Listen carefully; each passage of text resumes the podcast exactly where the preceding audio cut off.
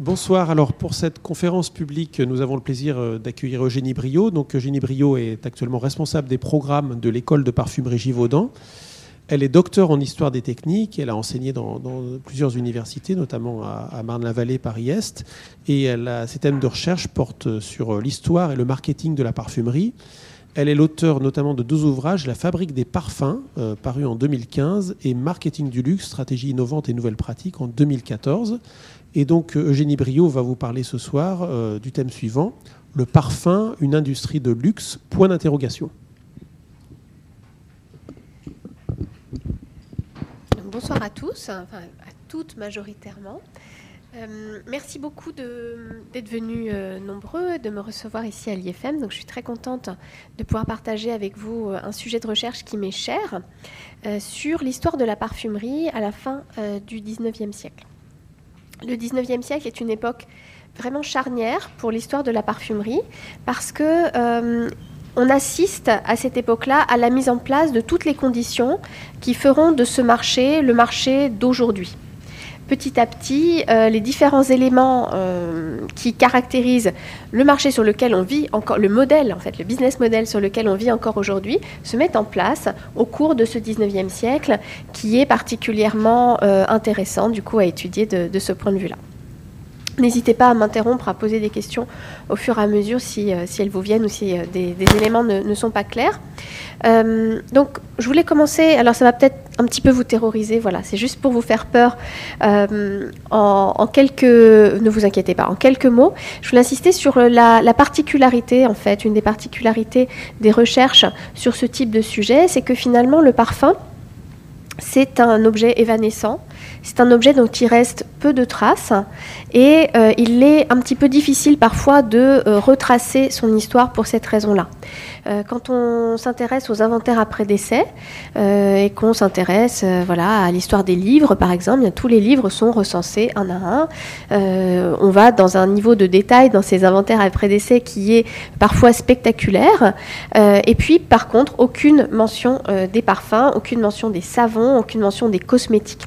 Donc parce que c'est un produit périssable, il n'y a pas évidemment euh, même, euh, le même accès euh, à des conservateurs tout simplement qu'aujourd'hui, parce que c'est un produit évanescent, parce que c'est un produit dont les traces sont finalement assez peu nombreuses, il est parfois difficile d'en retracer l'histoire. Mais en croisant différents types de sources, euh, on parvient quand même, euh, en assemblant différents éléments, à euh, dresser le, portrait de ce que pouvait être le secteur de la parfumerie à une époque donnée. Donc les, sources auxquelles je me suis intéressée pour, pour mener ma recherche, ce sont des sources économiques d'ordre général, notamment les jurys d'exposition universelle sont très amusants. On peut y observer euh, euh, en temps réel la guerre entre les nations autour euh, des, produits de parfumerie. les Français critiquant régulièrement les produits anglais ou allemands, les Anglais s'alliant aux Français quand il s'agit de critiquer les Allemands. Donc c'est assez amusant de voir comment les alliances se font et se défont autour de, ces jurys et de ces rapports du jury d'exposition universelle. Il y a des archives d'entreprise, mais finalement assez peu nombreuses. Il y a des archives chez Guerlain, il y a des archives aux, archives des Alpes-Maritimes, mais euh, elles sont parfois difficiles euh, à, consulter. On trouve des sources administratives comme les dossiers de faillite, euh, les constitutions d'actes de société, et petit à petit, voilà, en, retrouvant pour chacune des sociétés quelques traces, on arrive à reconstituer une histoire plus globale, des catalogues de parfumeurs qui sont très précieux pour retracer l'évolution des prix sur la période. Et vous allez voir que cette évolution des prix, est vraiment euh, éclairante sur euh, les pratiques commerciales des parfumeurs de l'époque. On trouve euh, des archives euh, dans des documents de nature scientifique, les traités de parfumerie, bien sûr, euh, les revues académiques ou professionnelles de l'époque. Et puis, les manuels de savoir-vivre sont très intéressants à manipuler parce qu'ils donnent une idée des goûts d'une époque, des tendances d'une époque, de ce qui était de bon goût ou de mauvais goût à un moment donné et qui était supposé porter quoi. La norme au XIXe siècle, elle est très stricte. Il ne s'agit pas de s'en écarter beaucoup au risque de passer pour une femme de vie légère, par exemple, ce qui est quand même la pire chose qui puisse atteindre une femme du XIXe siècle. Donc cette évolution des modes, on peut la retracer à travers ces manuels de savoir-vivre ou à travers des, correspondances ou des romans de l'époque. Alors, j'aborderai trois, euh, trois, parties. Euh, dans un premier temps, on va voir comment le marché de la parfumerie s'est développé au XIXe siècle et quelles sont les raisons pour lesquelles il s'est développé autant. Parce que vous allez voir, c'est vraiment euh, une croissance très spectaculaire.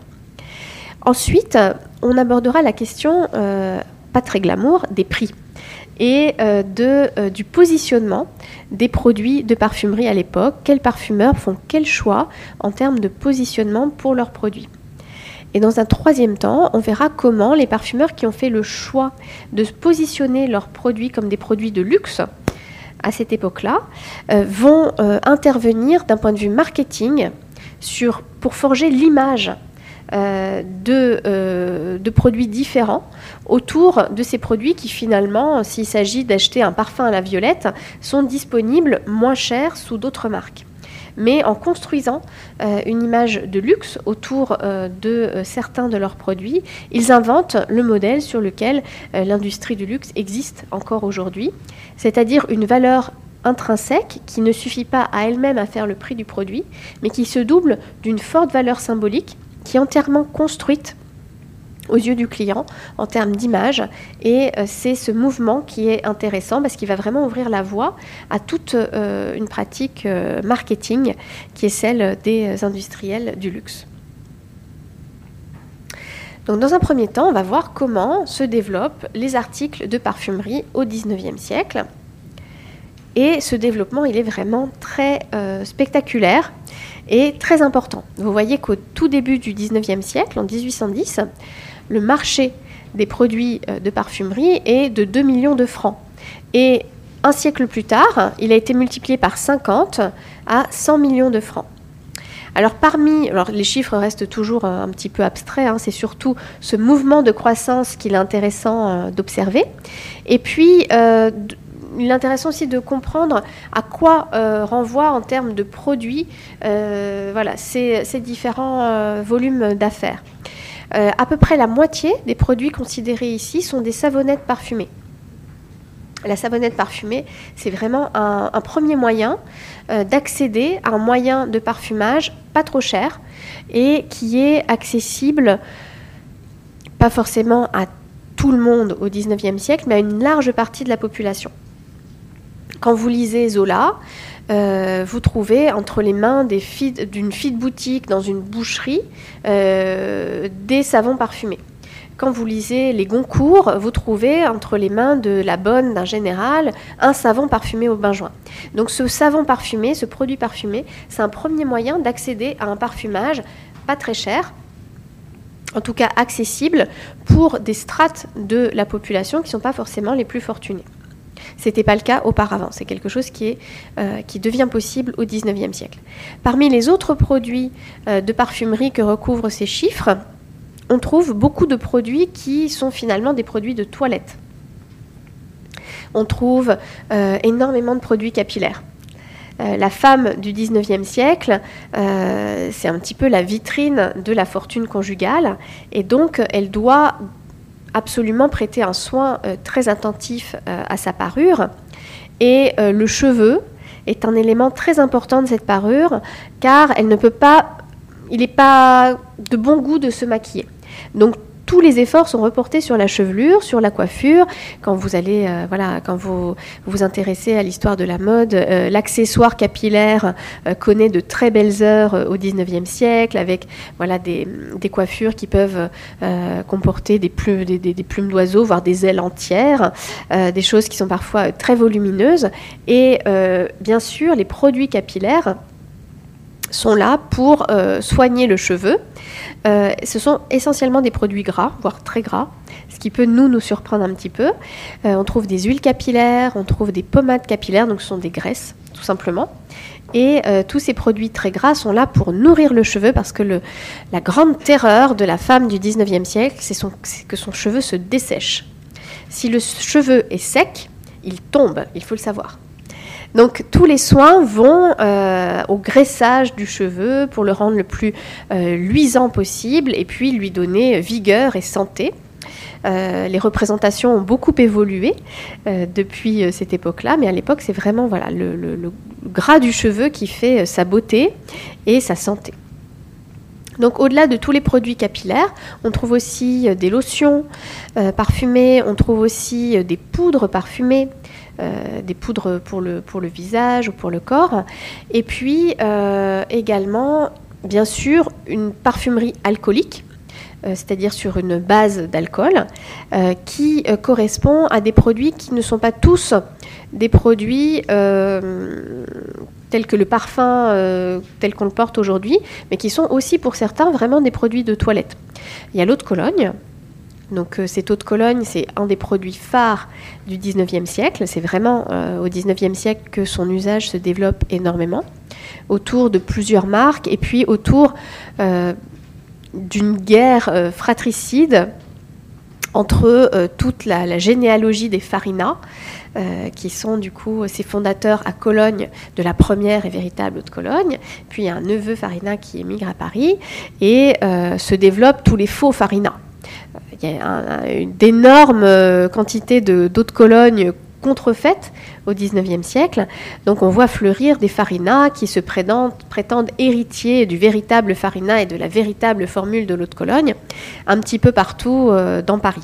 Et puis au-delà des faux farinas, il y a aussi euh, des parfumeurs qui font leur eau de Cologne sans chercher à, prétendre qu'elle descend en ligne directe de la véritable formule formule de la véritable eau de Cologne. Et donc, du coup, on voit fleurir énormément d'eau de Cologne à cette époque-là. Cette eau de Cologne, au-delà d'un produit euh, qui parfume, ce qu'il est euh, évidemment, euh, c'est surtout un produit d'hygiène qui permet de parfumer puis aussi de désinfecter. Au début du 19e siècle, on ne sait pas trop pourquoi ça marche. À la fin, avec les travaux euh, de Pasteur, euh, on comprend mieux. Euh, mais évidemment, parce qu'il contient de l'alcool, il va désinfecter l'eau qui est utilisée pour la toilette. Donc on utilise cette eau de Cologne en en versant un petit peu dans l'eau de la toilette, dans l'eau qu'on utilise pour se laver.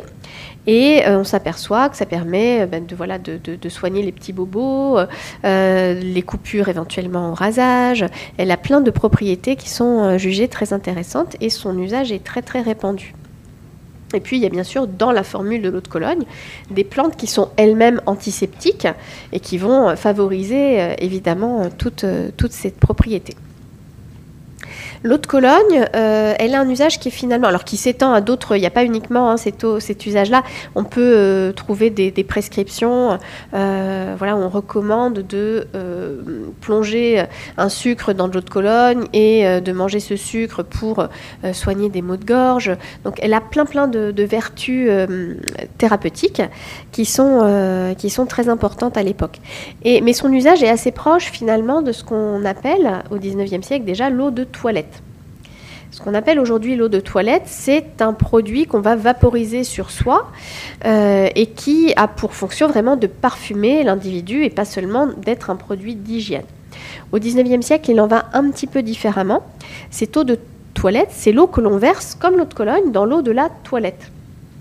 Et on s'en sert pour, pour parfumer l'eau avec laquelle on se lave. Donc c'est un usage très proche euh, de l'eau de Cologne. Euh, mais qui ne s'étend pas à d'autres pratiques. On ne va pas tromper un sucre dans de l'eau toilette, etc. Ça, non. Euh, mais en revanche, oui, l'eau toilette parfume l'eau de la toilette. À la base, le mot toilette, il est là pour désigner euh, une petite toile qu'on posait sur la table dont on se sert pour faire sa toilette. C'est un mot qui remonte vraiment à l'Ancien Régime et c'est cette petite toile qui a donné eau de toilette, toilette, etc., tous les dérivés. Donc cette eau de toilette, euh, elle se double de ce qu'on appelle à l'époque l'extrait pour le mouchoir, qui est une version plus concentrée euh, de euh, ce produit, enfin de, cet alcool parfumé. Et donc l'extrait pour le mouchoir n'a pas vocation lui non plus à être vaporisé généreusement sur l'individu. Le vaporisateur vient assez tard hein, dans l'histoire de la parfumerie, à la toute fin du 19e siècle, même s'il y a des, voilà, plusieurs euh, dispositifs qui, euh, qui sont brevetés au, cours, au cours de cette époque. le vaporisateur vient un peu, un peu tard et donc l'extrait il a vocation à être versé sur le mouchoir pour parfumer le mouchoir. Alors c'est pas le mouchoir euh, dans lequel on se mouche pour de vrai, hein. c'est euh, le mouchoir euh, délicatement brodé avec de la dentelle que l'on brandit pour voilà, montrer, enfin c'est un signe de distinction plus qu'autre chose. Ce mouchoir-là n'a pas vocation à remplir de base fonction. Au contraire, donc il est parfumé et c'est lui qui parfume l'individu, aussi bien l'homme que la femme. Et donc c'est l'extrait qui est beaucoup plus concentré que l'eau de toilette qui parfume le mouchoir et qui parfume l'individu. On parfume peu le corps, euh, voire pas du tout, euh, si ce n'est à travers l'usage du savon, euh, parce que et on, ne parfume pas non plus vraiment les vêtements. Les vêtements sont fragiles, ils sont colorés avec des colorants qui parfois, enfin, dont la stabilité n'est pas toujours complètement éprouvée à l'époque, des colorants qui peuvent euh, être récents, hein, d'inventions récentes au 19e siècle. Donc on ne va pas prendre le risque de tacher euh, une robe avec des parfums. Euh, on parfume plutôt, du coup, le mouchoir la tenue euh, à proprement parler. Donc c'est vraiment tout un, ensemble de produits euh, qui remplit cette fonction de parfumer les corps et de parfumer les individus, et pas uniquement l'eau de toilette, comme c'est un petit peu le cas aujourd'hui, hein, c'est un peu le produit phare du parfumage, et les autres sont moins présents, mais à l'époque c'est vraiment toute une toute une série de produits qui est utilisée euh, en fonction des, fortunes. Euh, évidemment, l'extrait est beaucoup plus cher euh, que l'eau de Cologne ou l'eau de toilette. En fonction de la fortune de chacun et des usages, on va se parfumer différemment. Alors comment s'explique cette énorme croissance du secteur au XIXe siècle, une des raisons euh, que l'on peut euh, invoquer, c'est celle du développement de l'hygiène, tout simplement. Et ce développement de l'hygiène, il est à la fois euh, social, culturel et aussi politique. C'est-à-dire qu'il y a des politiques publiques au XIXe siècle qui vont dans le sens de ce développement de l'hygiène. Le XIXe siècle, c'est un siècle connaît encore des épidémies. Il y a une épidémie de choléra en 1832 à Paris qui fait de nombreuses victimes et qui, euh, du coup, marque les mémoires euh, de façon euh, très forte. Et on pense que, ben, du coup, faire en sorte que tout le monde se lave, même les plus pauvres, ça va protéger les plus riches des épidémies. Et puis, c'est aussi un siècle de révolution. Il y a une révolution en 1789, 1830, 1848, 1870, ça n'arrête pas. Et euh, il y a cette idée, quand même, dans l'air, que euh, si on fait se laver les classes laborieuses, qui sont ces classes dangereuses, euh, elles seront plus civilisées et l'envie de se révolter sera peut-être moins présente. Donc il y a quand même cette idée-là à l'arrière-plan. Et euh, pour toutes ces raisons, les politiques publiques vont vraiment dans le sens d'un développement de l'hygiène avec l'installation de bains publics, de douches publiques et la promotion tout simplement de l'hygiène. Ça passe par les écoles, ça passe euh, par euh, de nombreux canaux, on apprend aux enfants à se laver les mains plusieurs fois par jour, etc. Donc ces gestes-là qui n'étaient pas euh, forcément entrés euh, complètement dans les mœurs, euh, petit à petit s'installent tout au long du XIXe siècle et ils vont bien sûr dans le sens d'une plus grande hygiène et d'une plus grande consommation de produits de parfumerie. Alors les gestes de l'hygiène, selon les degrés de fortune, ils passent par une toilette modeste dans une petite bassine que chacun peut avoir dans un coin de la chambre le plus souvent et euh, l'eau, du coup, sera euh, parfumée ou euh, par d'autres dispositifs un petit peu plus volumineux. Ici, on voit chez Manet ce, système qui consiste à se laver dans une grande bassine dans, dans, laquelle on peut faire aussi la lessive, etc. Et ça revient à prendre plus ou moins une douche en versant de l'eau avec une, jarre. et puis on peut aussi évidemment prendre des bains. ça suppose soit d'avoir une baignoire, soit surtout, enfin on peut la louer. Les baignoires peuvent se louer à la journée ou à la demi-journée. Et on voit ici que cette baignoire, elle prend place dans une chambre qui n'est pas destinée à la recevoir, mais elle y a trouvé sa place le temps d'un bain. Donc là, on est à la fin du 19e siècle, mais selon les degrés de fortune, euh, ces pratiques-là se développent plus ou moins rapidement euh, dans euh, la société. Alors il y a évidemment, bien sûr, à la fin du siècle, l'eau courante, la salle de bain qui devient une pièce à part entière, mais tout ça se fait de façon très lente et progressive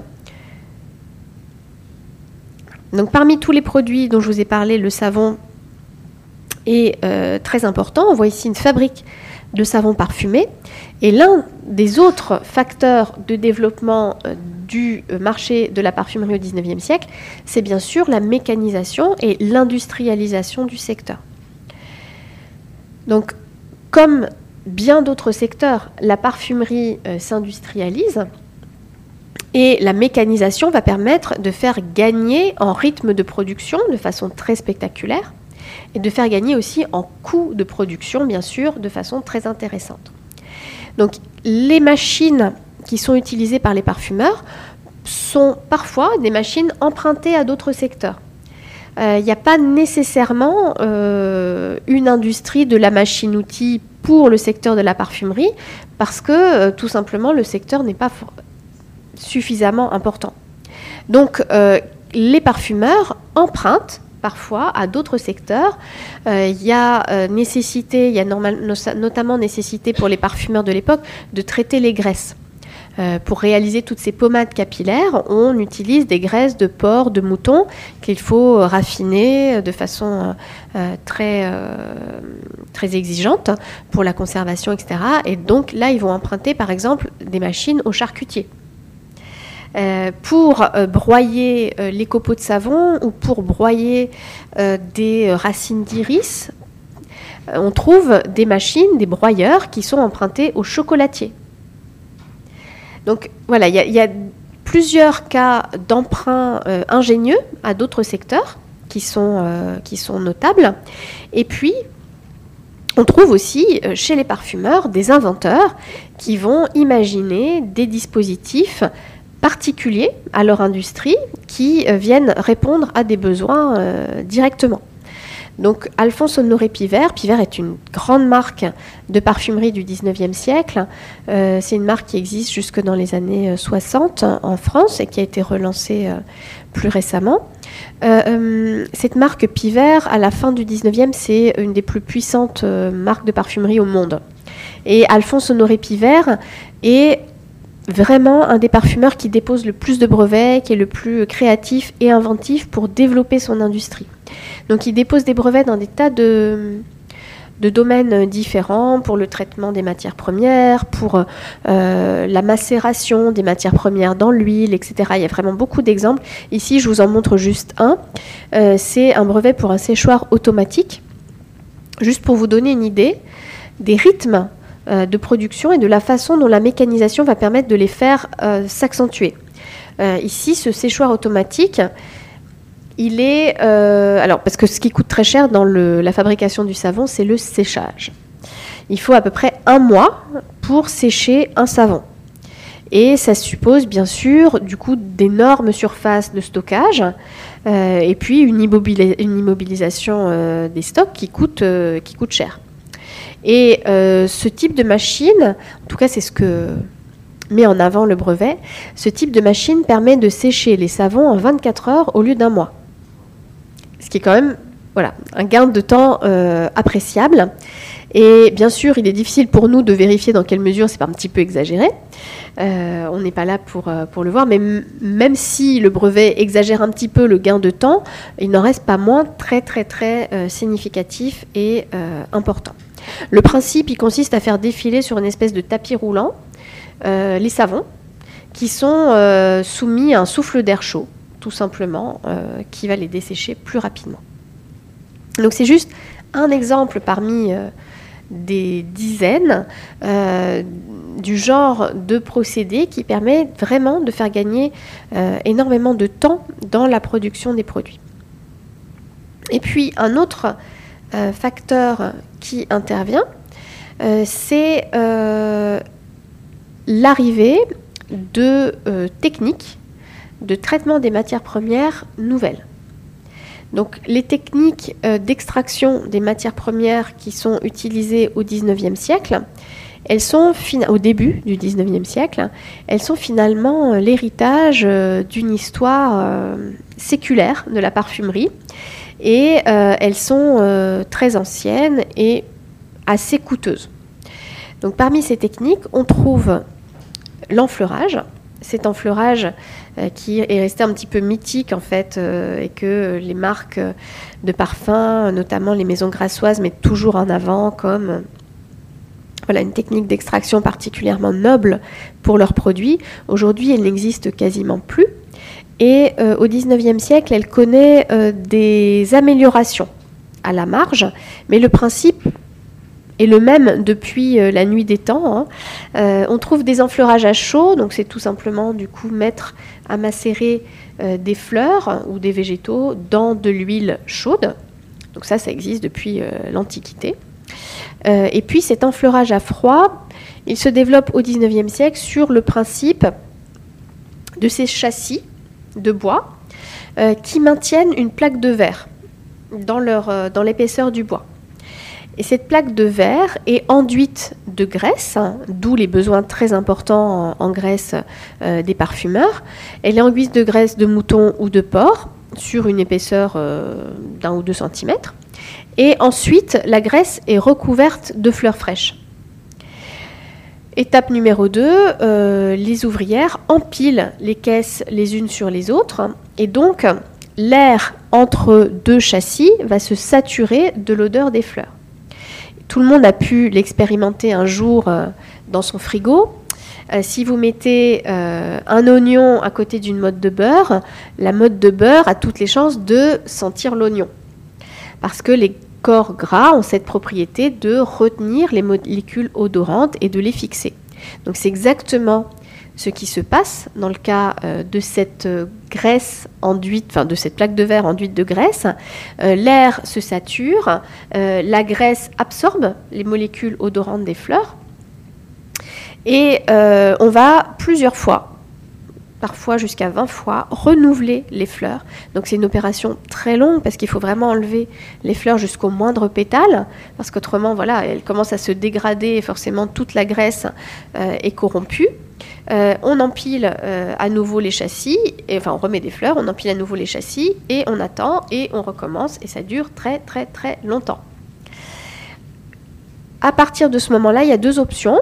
Euh, une fois que la graisse est, jugée suffisamment parfumée, soit les parfumeurs en restent là, ils utilisent telle quelle cette graisse comme une pommade capillaire par exemple, soit on va laver la graisse à l'alcool. Et donc du coup, l'alcool va capter les molécules odorantes. Euh, on, dissout la graisse dans de l'alcool, on filtre et euh, l'alcool garde les molécules odorantes et euh, du coup la graisse, en est davantage, enfin elle reste un petit peu parfumée, mais elle l'est moins et donc on obtient un produit parfumé alcoolique. Voilà. Donc c'est les deux, les, deux options qui sont données aux parfumeurs sur la base de ce traitement. Ce traitement, il est très intéressant parce que au 19e, alors très coûteux évidemment, ça c'est pas très, euh, pas très positif pour, euh, les parfumeurs, mais euh, c'est le seul qui permette de traiter certaines fleurs très fragiles comme le jasmin ou la tubéreuse. le jasmin, la tubéreuse ne peuvent pas être peut, on ne peut pas les traiter par distillation, au 19e siècle, parce que la température élevée dégrade les molécules les plus intéressantes qui caractérisent en fait ces produits-là. Donc le seul moyen de les traiter, c'est euh, l'enfleurage. Et évidemment, euh, le jasmin, c'est quand même une des fleurs, la fleur, sinon la fleur reine de la parfumerie. Donc ça suppose euh, un recours à l'enfleurage très important pour traiter cette fleur. Autre technique qui là aussi est héritée de la nuit des temps, c'est la distillation. La distillation, on la trouve à partir du Moyen Âge, elle est pratiquée à partir du Moyen Âge. À propos des huiles essentielles, c'est plutôt à partir de la Renaissance qu'on trouve des traités de distillation des huiles essentielles qui vont détailler pour, euh, un certain nombre d'huiles, comment procéder, etc.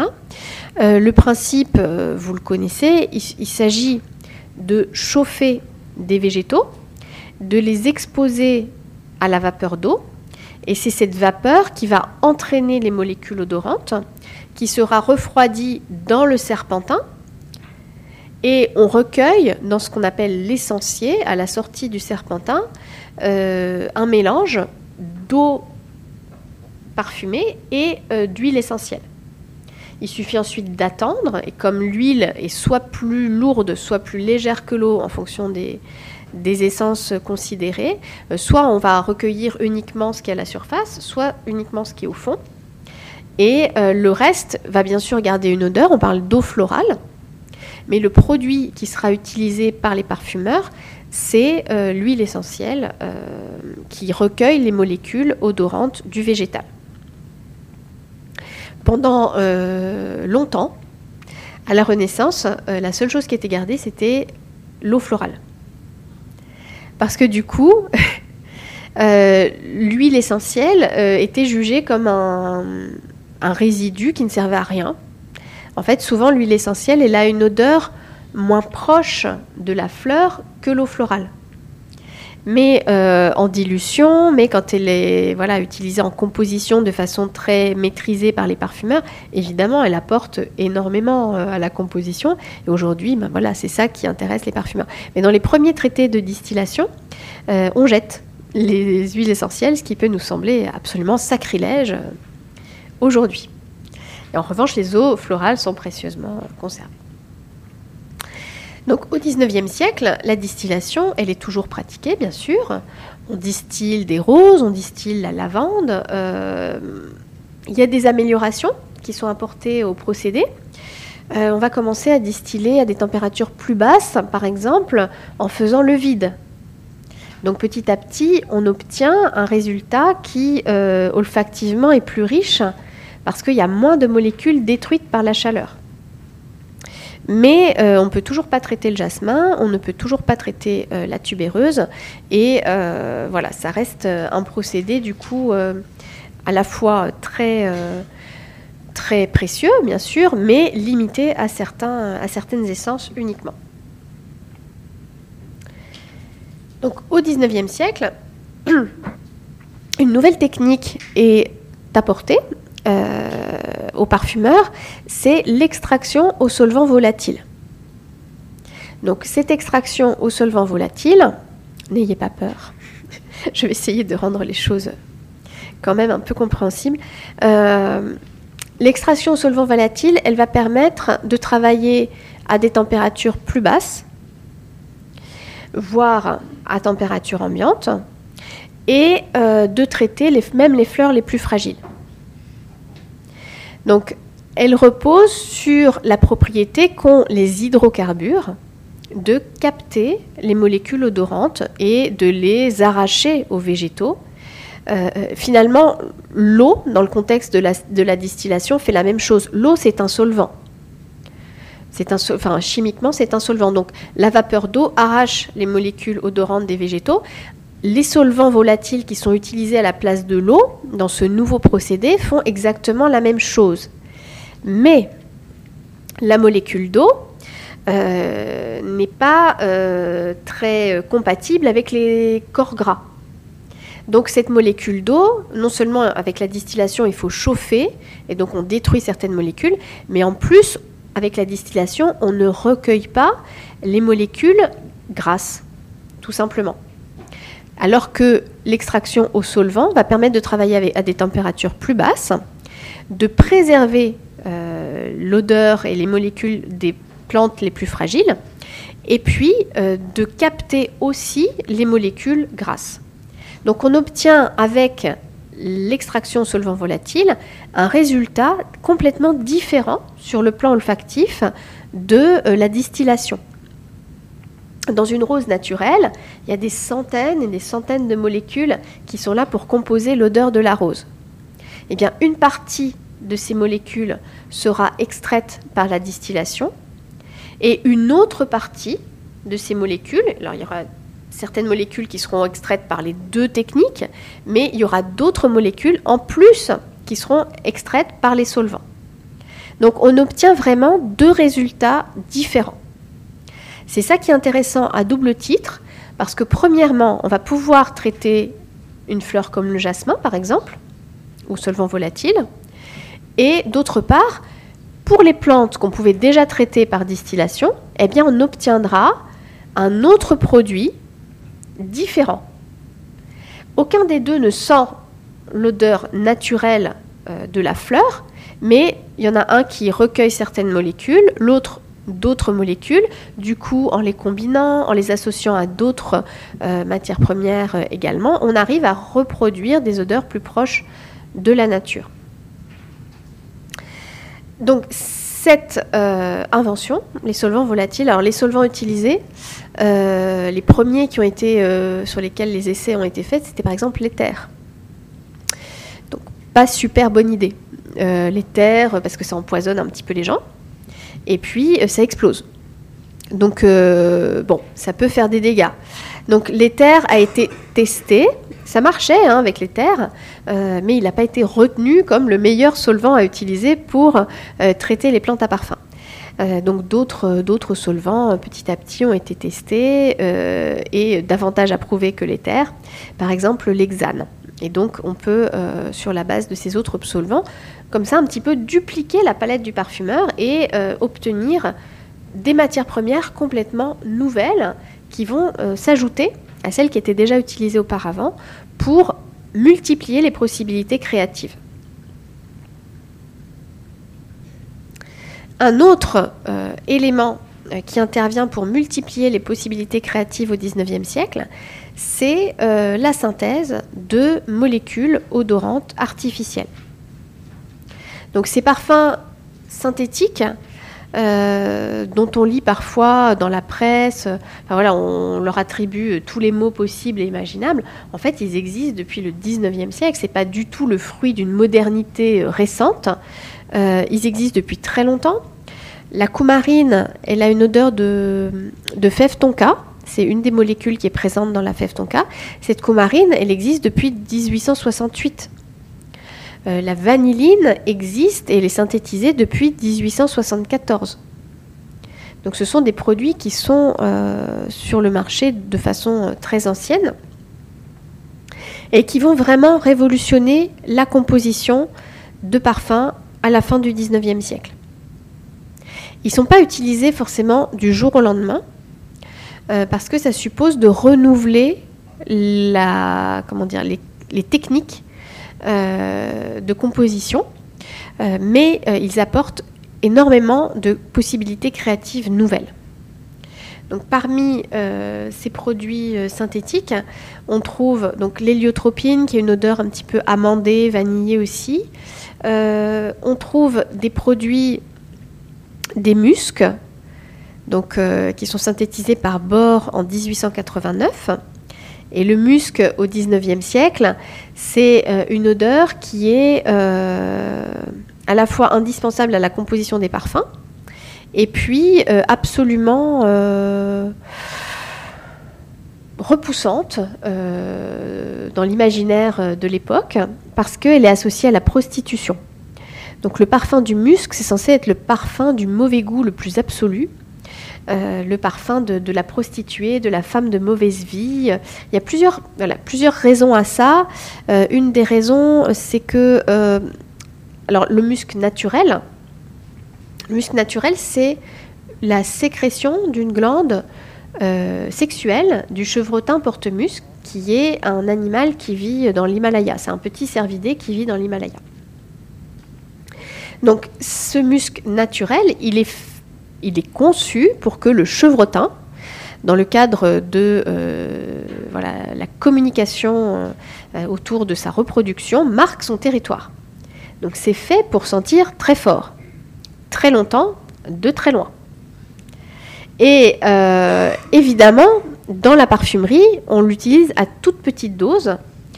Et c'est un produit qui va apporter de la rondeur, de la chaleur et, qui, qui, va aussi euh, permettre au parfum de se fixer, entre guillemets, pour un temps plus long, de faire durer les parfums dans le déroulé euh, euh, de, leur, euh, de leurs molécules.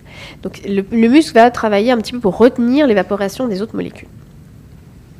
Et ce muscle naturel, il suffit d'en mettre un tout petit peu pour parfumer des litres de parfum.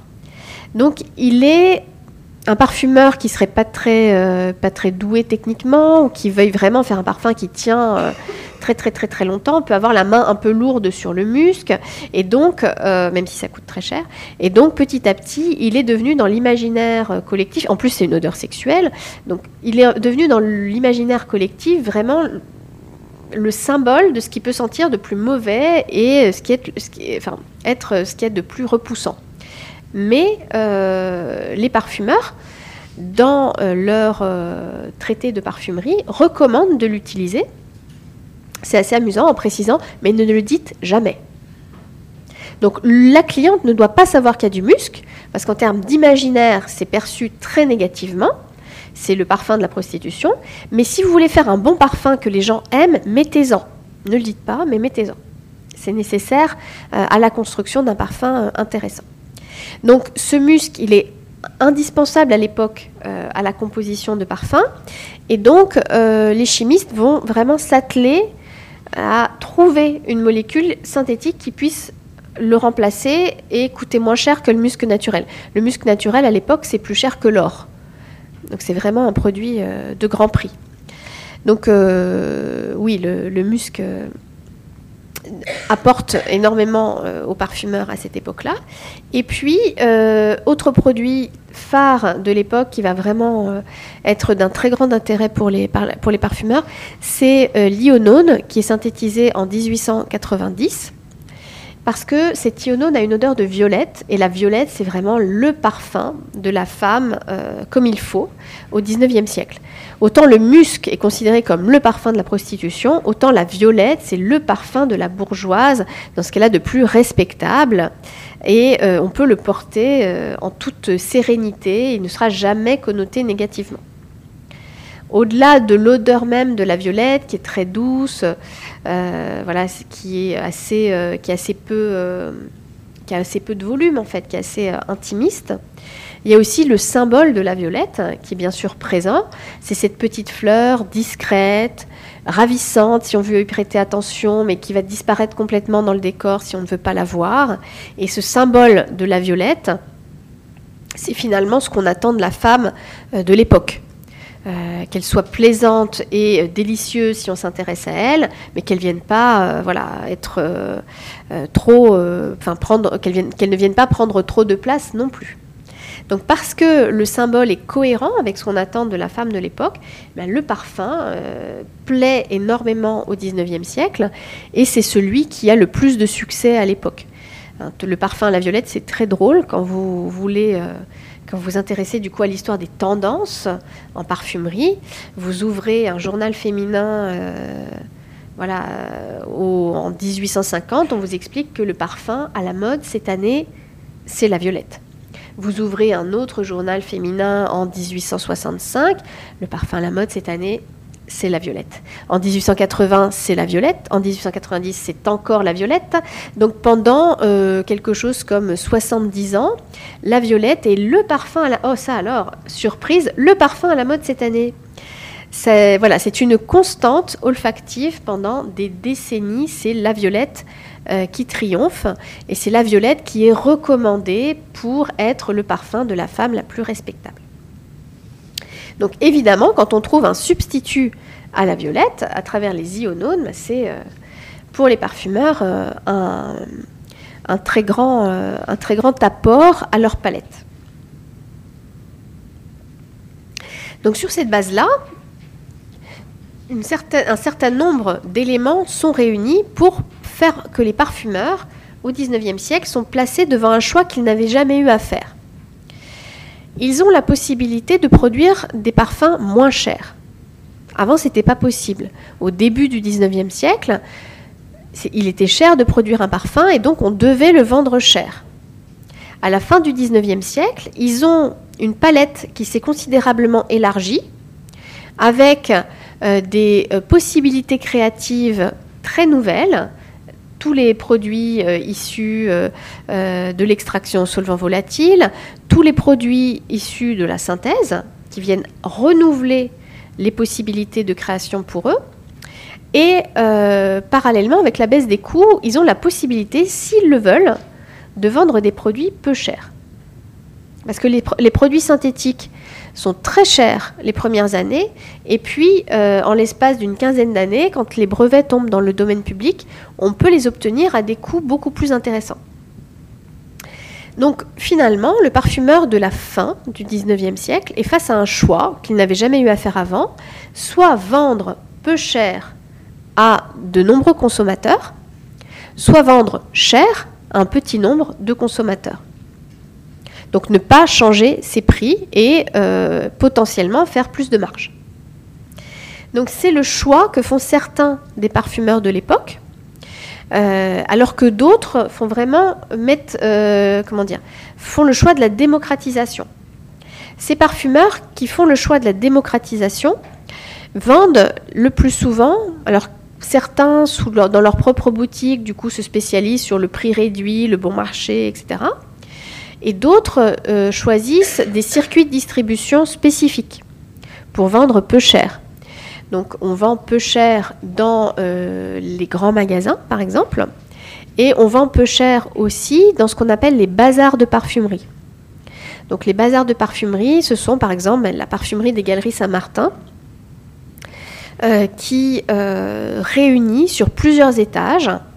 C'est un petit peu des grands magasins où on ne vend que des produits de parfumerie. C'est le Sephora euh, du 19e siècle, euh, où vous avez sur plusieurs étages, du sol au plafond et jusque sur le trottoir, un assortiment gigantesque de produits de parfumerie, vendus très peu cher. Vous voyez ce que, enfin, ici on voit plus les prix euh, dans le prospectus que les produits. Hein. c'est vraiment le prix qui est vendu plus que, que le produit. ces boutiques sont ouvertes de 10h du matin à minuit sans que ça pose de problème à personne. Donc c'est vraiment euh, des lieux de vente euh, soutenus de produits de parfumerie. Et puis euh, d'autres parfumeurs font le choix opposé de continuer à vendre très cher des produits qui ne sont plus nécessairement chers à produire, à fabriquer. Et forcément, pour cela, il va falloir justifier un prix élevé. Parce que un consommateur n'est pas non plus complètement euh, naïf, s'il veut un parfum à la violette, il en trouvera auprès de toutes les marques de parfumerie de Paris. S'il veut une autre Cologne, c'est exactement la même chose.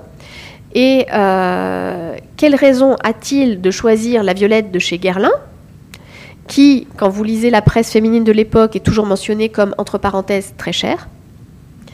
Euh, plutôt que euh, une violette euh, aux, parfumeries des galeries Saint-Martin où elle va être significativement meilleur marché.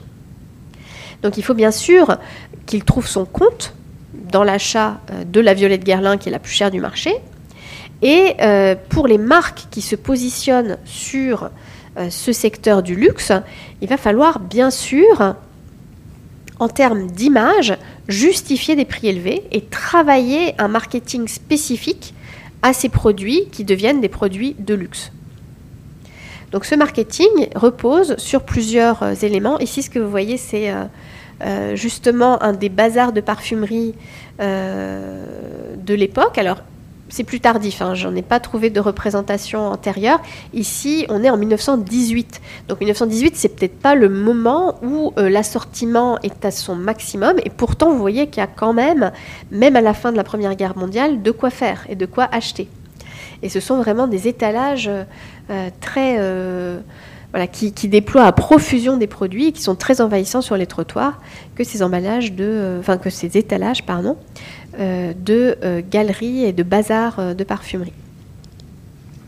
Donc pour les parfumeurs qui ne font pas ce choix du bon marché, il va falloir construire petit à petit la valeur symbolique de leurs produits pour justifier des prix élevés. Donc les ressorts qui sont mis en jeu par ces marques pour construire leur image sont de plusieurs ordres. une première option qui est prise, c'est celle ces parfumeurs-là, c'est celle de rationaliser les gammes. Jusqu'alors, euh, vous pouviez acheter n'importe quel produit d'une marque, par exemple la marque Coudray, euh, dans les années 1860, dans n'importe quel flacon proposé. Mais il y en avait des dizaines. Ici, vous avez du coup l'autre colonne numéro 18. Il y a euh, une quarantaine de références autour de l'autre colonne numéro 18 que vous pouvez, alors c'est une seule et même autre colonne, mais vous pouvez l'acheter dans 40 flacons différents en termes d'image, ça n'aide pas vraiment à associer le produit à une image précise, à un flaconnage particulier, etc. Et puis ces flacons-là, ils sont disponibles chez d'autres parfumeurs. L'étiquette n'est pas la même, mais la forme du flacon est très similaire, voire complètement identique. Vous avez ici euh, les extraits d'odeurs simples. Donc les extraits d'odeurs simples, c'est euh, voilà euh, l'extrait de, de, fleurs d'oranger, l'extrait de lavande, l'extrait de ceci, l'extrait de cela, qui sont tous disponibles dans tous les flacons que vous voyez ici.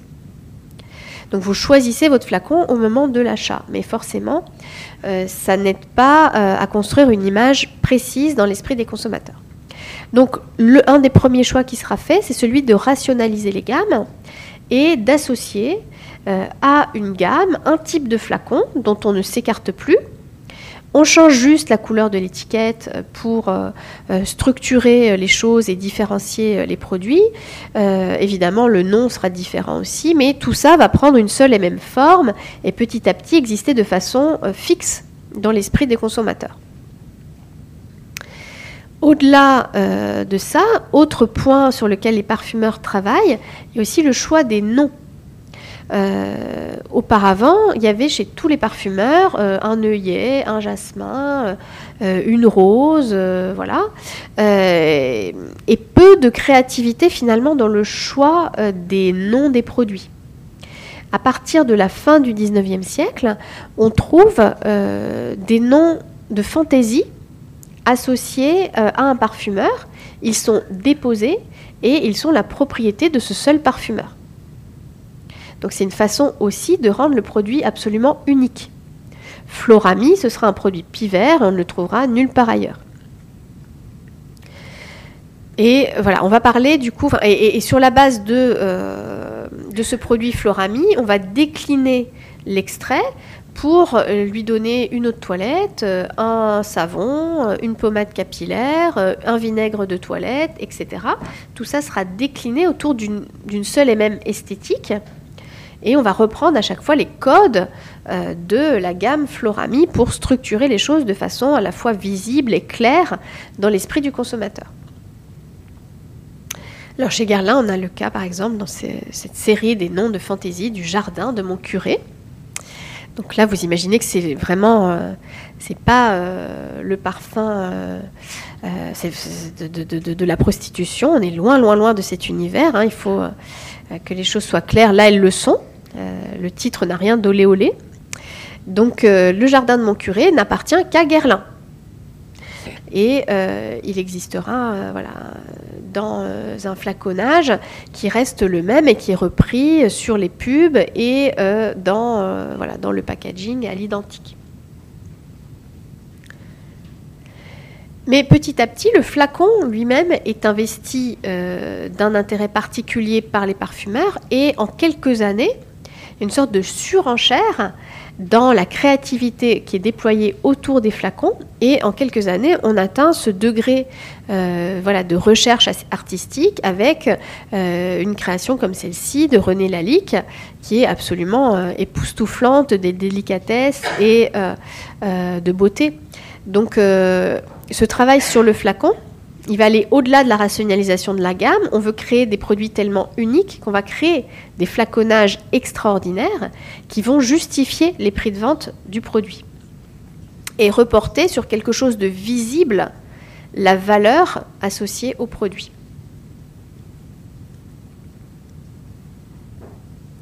Un autre élément euh, important dans la construction de l'image euh, de ces maisons de parfumerie, c'est la boutique.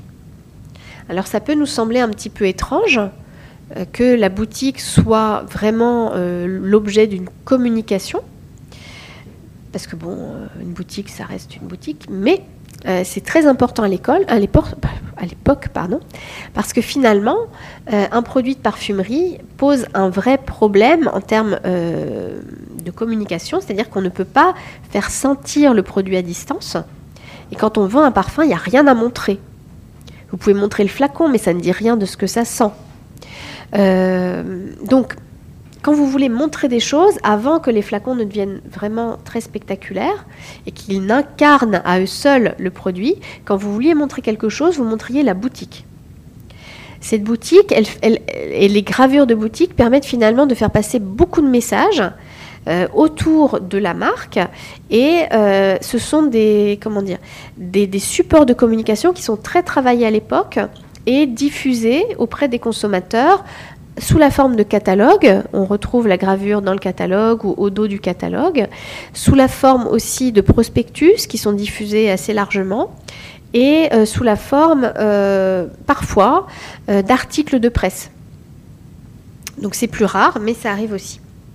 Donc voilà quelques, quelques gravures de parfumerie de l'époque pour vous donner une, idée de, l'évolution. Ici, on est avant 1840, du coup les, les vitrines sont nécessairement un petit peu petites parce qu'on ne sait pas couler de grandes plaques de verre. Euh, pas, ce n'est pas possible techniquement, donc euh, la vitrine est forcément fragmentée.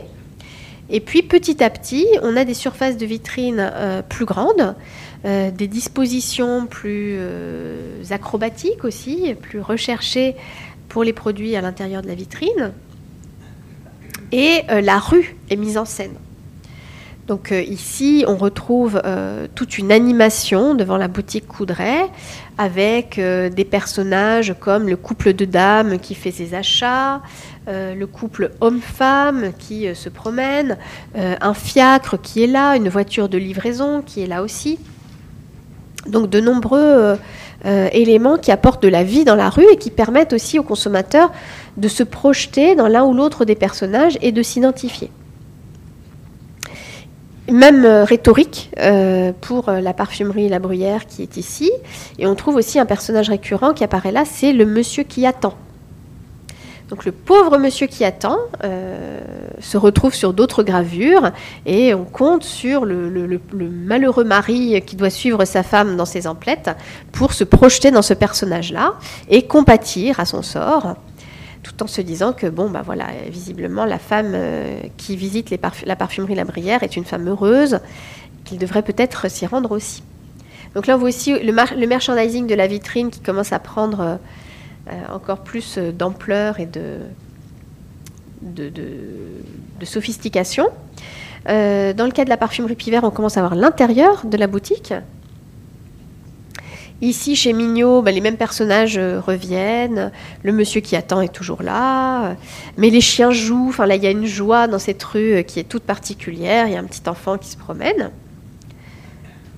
Et puis, chez l'Antérique, euh, coup de maître, la vitrine est floutée. On ne sait pas ce qui s'y passe. On ne voit pas ce qu'il y a à l'intérieur.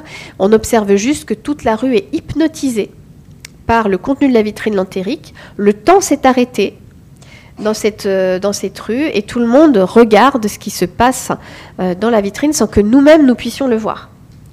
Donc euh, l'invitation à aller soi-même voir ce qu'il y a dans la vitrine lantérique est évidemment très forte. Et voilà, c'est une autre rhétorique qui est, déployée, mais elle est intéressante aussi. Alors petit à petit, on trouve voilà, des gravures pour la, boutique Guerlain aussi, qui deviennent des photos au début du XXe siècle et puis des intérieurs de boutiques qui sont, euh, qui sont présentés, avec évidemment un autre message. Euh, il ne s'agit plus uniquement de se projeter dans les acheteurs, il s'agit aussi de comprendre que si vous allez dans la boutique euh, Pivert, dans la boutique Pinot et Meyer, plutôt que d'aller dans un grand magasin ou dans un bazar de parfumerie, vous serez bien accueilli. Vous serez beaucoup mieux accueilli. Déjà, le décor est très raffiné, Hein, euh, certaines parfumeries, comme ici euh, la parfumerie Milo, ont fait appel à l'époque aux plus grands designers, aux plus grands artistes pour meubler euh, leur boutique. On y trouve des petits dispositifs merchandising euh, intéressants qui sont parfois déposés. Mais surtout, il y a un nombre d'assistants de, vente qui défient la logique, puisqu'ils sont souvent bien plus nombreux que les acheteurs sur les gravures telles qu'elles sont présentées. Donc il y a vraiment, on est au petit soin pour vous. Si vous allez jusqu'à la boutique Pinot et Meyer, vous y trouverez le meilleur accueil. Et c'est ce message-là qu'il est important de, faire passer. Idem pour la, parfumerie Pivert. Là, vous voyez, c'est une, gravure qui est extraite euh, d'un article euh, qui est paru dans la presse à l'époque autour de la parfumerie Pivert. Donc, il y avait déjà aussi, en termes de communication, euh, de la part des parfumeurs, le désir d'apparaître dans la presse autrement qu'à travers la publicité.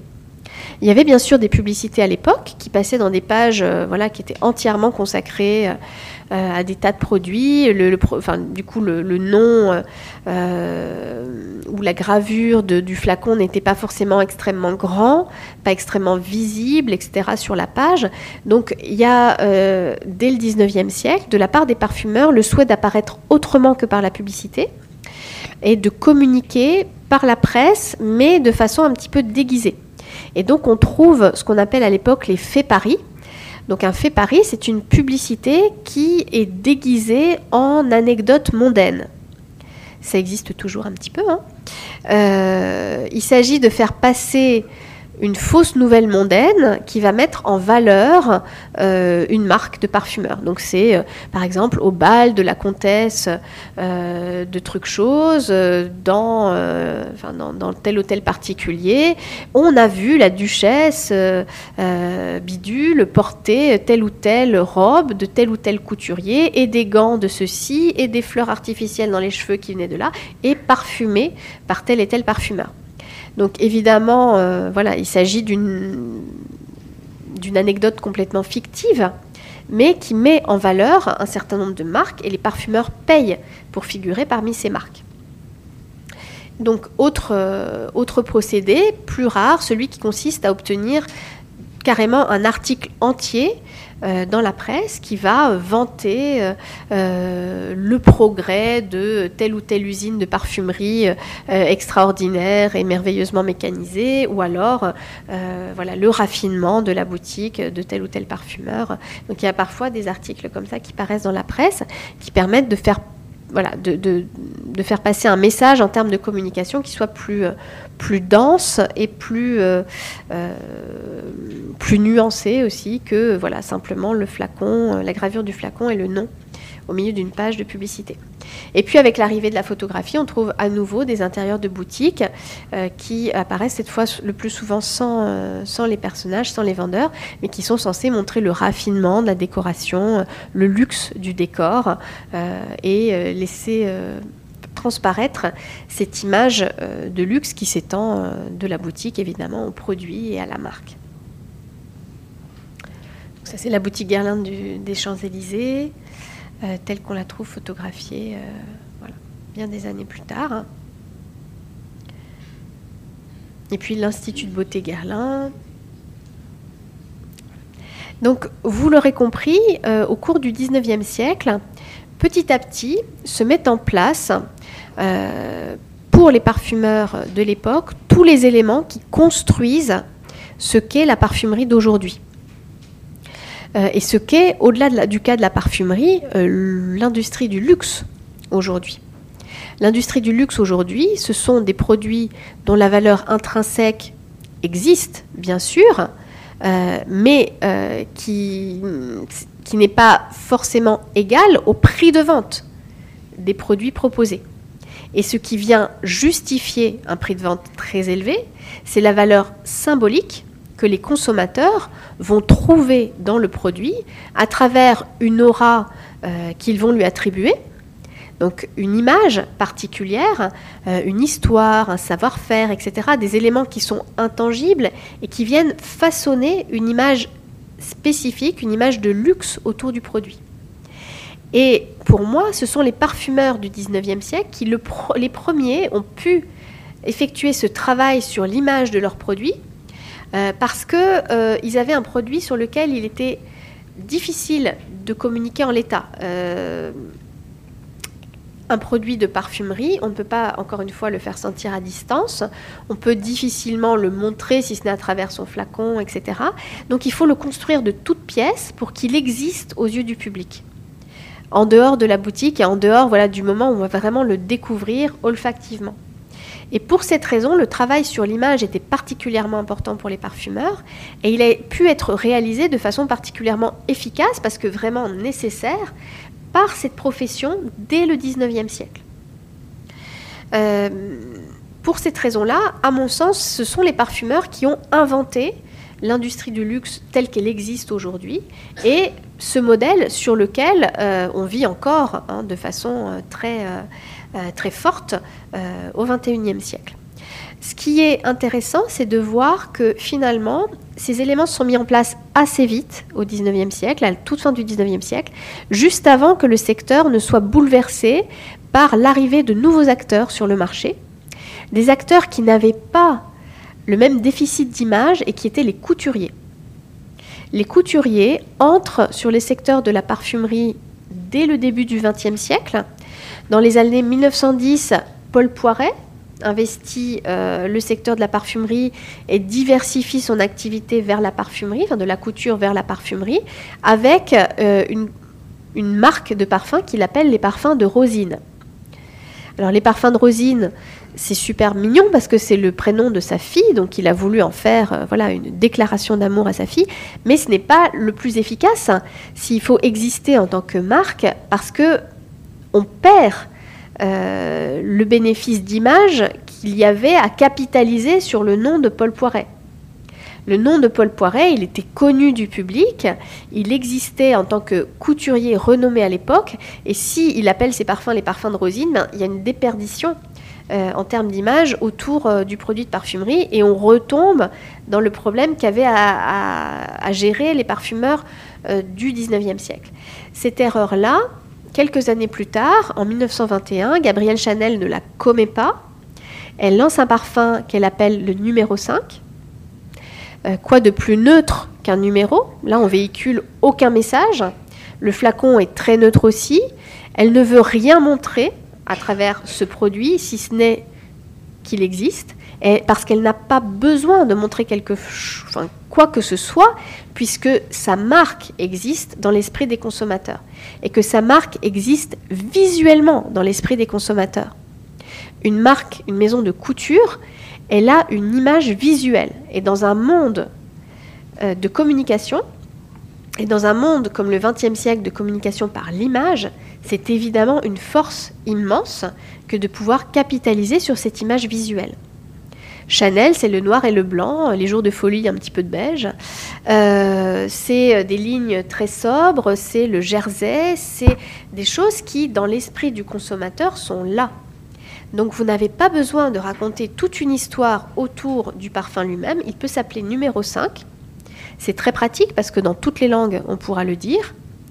Euh, c'est très pratique parce que dans tous les champs culturels, il pourra avoir une histoire différente une interprétation différente. À toutes les époques, on pourra le réinterpréter. Ce numéro 5, c'est quelque chose de très malléable. La seule chose qui existe de façon solide et de façon forte, c'est l'image de Chanel. Ce qui n'est pas euh, possible de la même façon pour un parfumeur. Quand vous appelez Guerlain, à chaque fois que vous lancez un produit, à chaque fois, il faut tout recommencer. Il faut repartir de zéro. L'image de Guerlain, elle existe, mais c'est pas une image visuelle forte comme peut l'être celle d'un couturier. Donc vous lancez un parfum, il faut tout recommencer. Il faut réécrire toute une histoire, repartir de zéro. Si vous ne voulez pas repartir de zéro, il faut partir de quelque chose de connu. Donc vous pouvez appeler votre parfum Chalimar. Parce que Chalimar, c'est l'Inde, c'est le Taj Mahal, voilà, c'est euh, tout cet imaginaire-là qui préexiste. Et donc il y a déjà une partie du travail qui est faite. Mais Chalimar, ça restera pour toujours Chalimar. Et quelle que soit l'époque, quel que soit euh, le champ euh, culturel et géographique, ce sera toujours Chalimar, que vous vendiez votre parfum en Inde, en Chine, aux États-Unis, euh, au début du XXe siècle ou au début du XXIe. Il va falloir composer avec l'histoire Chalimar pour toujours. Alors que l'histoire numéro 5 est beaucoup plus facile à travailler. Donc pour cette raison-là, ce déficit d'image avec lequel ils avaient à composer, les parfumeurs, à partir du moment où ils ont été mis en concurrence avec les couturiers, ils ont eu beaucoup de mal à exister. Parce que le travail était plus facile à faire pour les couturiers en termes de construction d'une histoire, de construction d'une image, etc. C'était déjà à moitié fait. Quand vous avez des collections qui défilent plusieurs fois par an, ben, vous existez visuellement dans l'esprit des gens et donc vos parfums, ils trimballent avec eux cette image-là, quoi que vous fassiez, et c'est déjà un grand pas de fait. Et donc, tous les parfumeurs du 19e siècle, à chaque lancement, sont partis avec cette longueur de retard sur les couturiers, avec laquelle ils ont dû composer. Et ça a été très difficile, et tellement difficile que de tous les parfumeurs du 19e siècle, seules deux marques ont survécu, Guerlain et Roger Gallet. Guerlain, euh, très certainement parce qu'ils étaient les plus chers, et qu'ils étaient... Euh, dans, positionner dans l'esprit des consommateurs comme la marque la plus prestigieuse, la plus luxueuse, la plus chère. Donc quand vous vouliez faire le plus beau des cadeaux, vous achetiez Guerlain. Et puis Roger Gallet pour une raison complètement différente, parce qu'ils vendaient finalement petit à petit, en ayant euh, construit leur succès au début du XXe siècle, c'est une marque énorme. Hein. Roger Gallet, c'est la plus grande marque du monde euh, au début du XXe siècle. Mais ils ont au sein de leur gamme euh, l'autre colonne, Jean-Marie Farina, la vraie. Eux, ils ont vraiment la vraie. Enfin, une des vraies, une des deux vraies. Et, euh, et pour cette raison-là, ils vont petit à petit se recroqueviller autour de l'hygiène et continuer à exister dans des circuits de distribution différents, hein, les pharmacies, etc., autour de l'hygiène. Donc ce positionnement-là leur permet de traverser le temps et de traverser tout le XXe siècle sans disparaître, contrairement à toutes les autres marques de parfumerie du XIXe. Donc, juste avant de disparaître, finalement, euh, pour la plupart d'entre eux, les parfumeurs du XIXe siècle ont inventé le luxe, à mon sens, et euh, ils ont permis aux couturiers du XXe siècle de fleurir et de rayonner euh, sur cet héritage-là de façon euh, très spectaculaire, jusqu'à l'arrivée plus récente des marques de niche, qui sont pour le coup des marques de parfumerie qui ne font que du parfum, mais qui émergent euh, à la fin du XXe siècle, petit à petit, voilà, diptyque dans les années 60, l'artisan parfumeur dans les années 70, Annie Goutal 80, et puis tout à coup à la fin des années 90, Serge Lutens et toute, toute la série euh, du coup euh, du début des années 2000, les, éditions de parfums Frédéric Malle, Étalib d'Orange, etc. et toute une floraison nouvelle de marques de niche. Mais ces marques de niche, ce qu'il est intéressant d'observer, c'est que finalement, elles émergent à la fin euh, du XXe siècle sur les codes de la parfumerie du XIXe. Et en reprenant, tout simplement, en prenant le contre-pied des parfums de couturier. Parce que les, marques de niche, elles vendent, elles vendent ça. Et elles ont repris tous ces codes, euh, non seulement esthétiques, parce que souvent les flacons sont très simples, euh, parfois un petit peu rétro, etc., mais aussi euh, marketing du 19e siècle. Et c'est vraiment très intéressant de voir que pour donner euh, l'impression d'un plus grand savoir-faire, pour donner une image de tradition, d'authenticité, ils sont revenus à tous les éléments de communication et de marketing des parfumeurs du 19e, avec voilà, des gammes articulées autour d'un flacon simple qui est toujours le même, la couleur de l'étiquette qui change, le nom du produit qui reflète la matière première, parce que finalement c'est difficile de communiquer ce produit à distance, donc autant dire ce qu'il sent.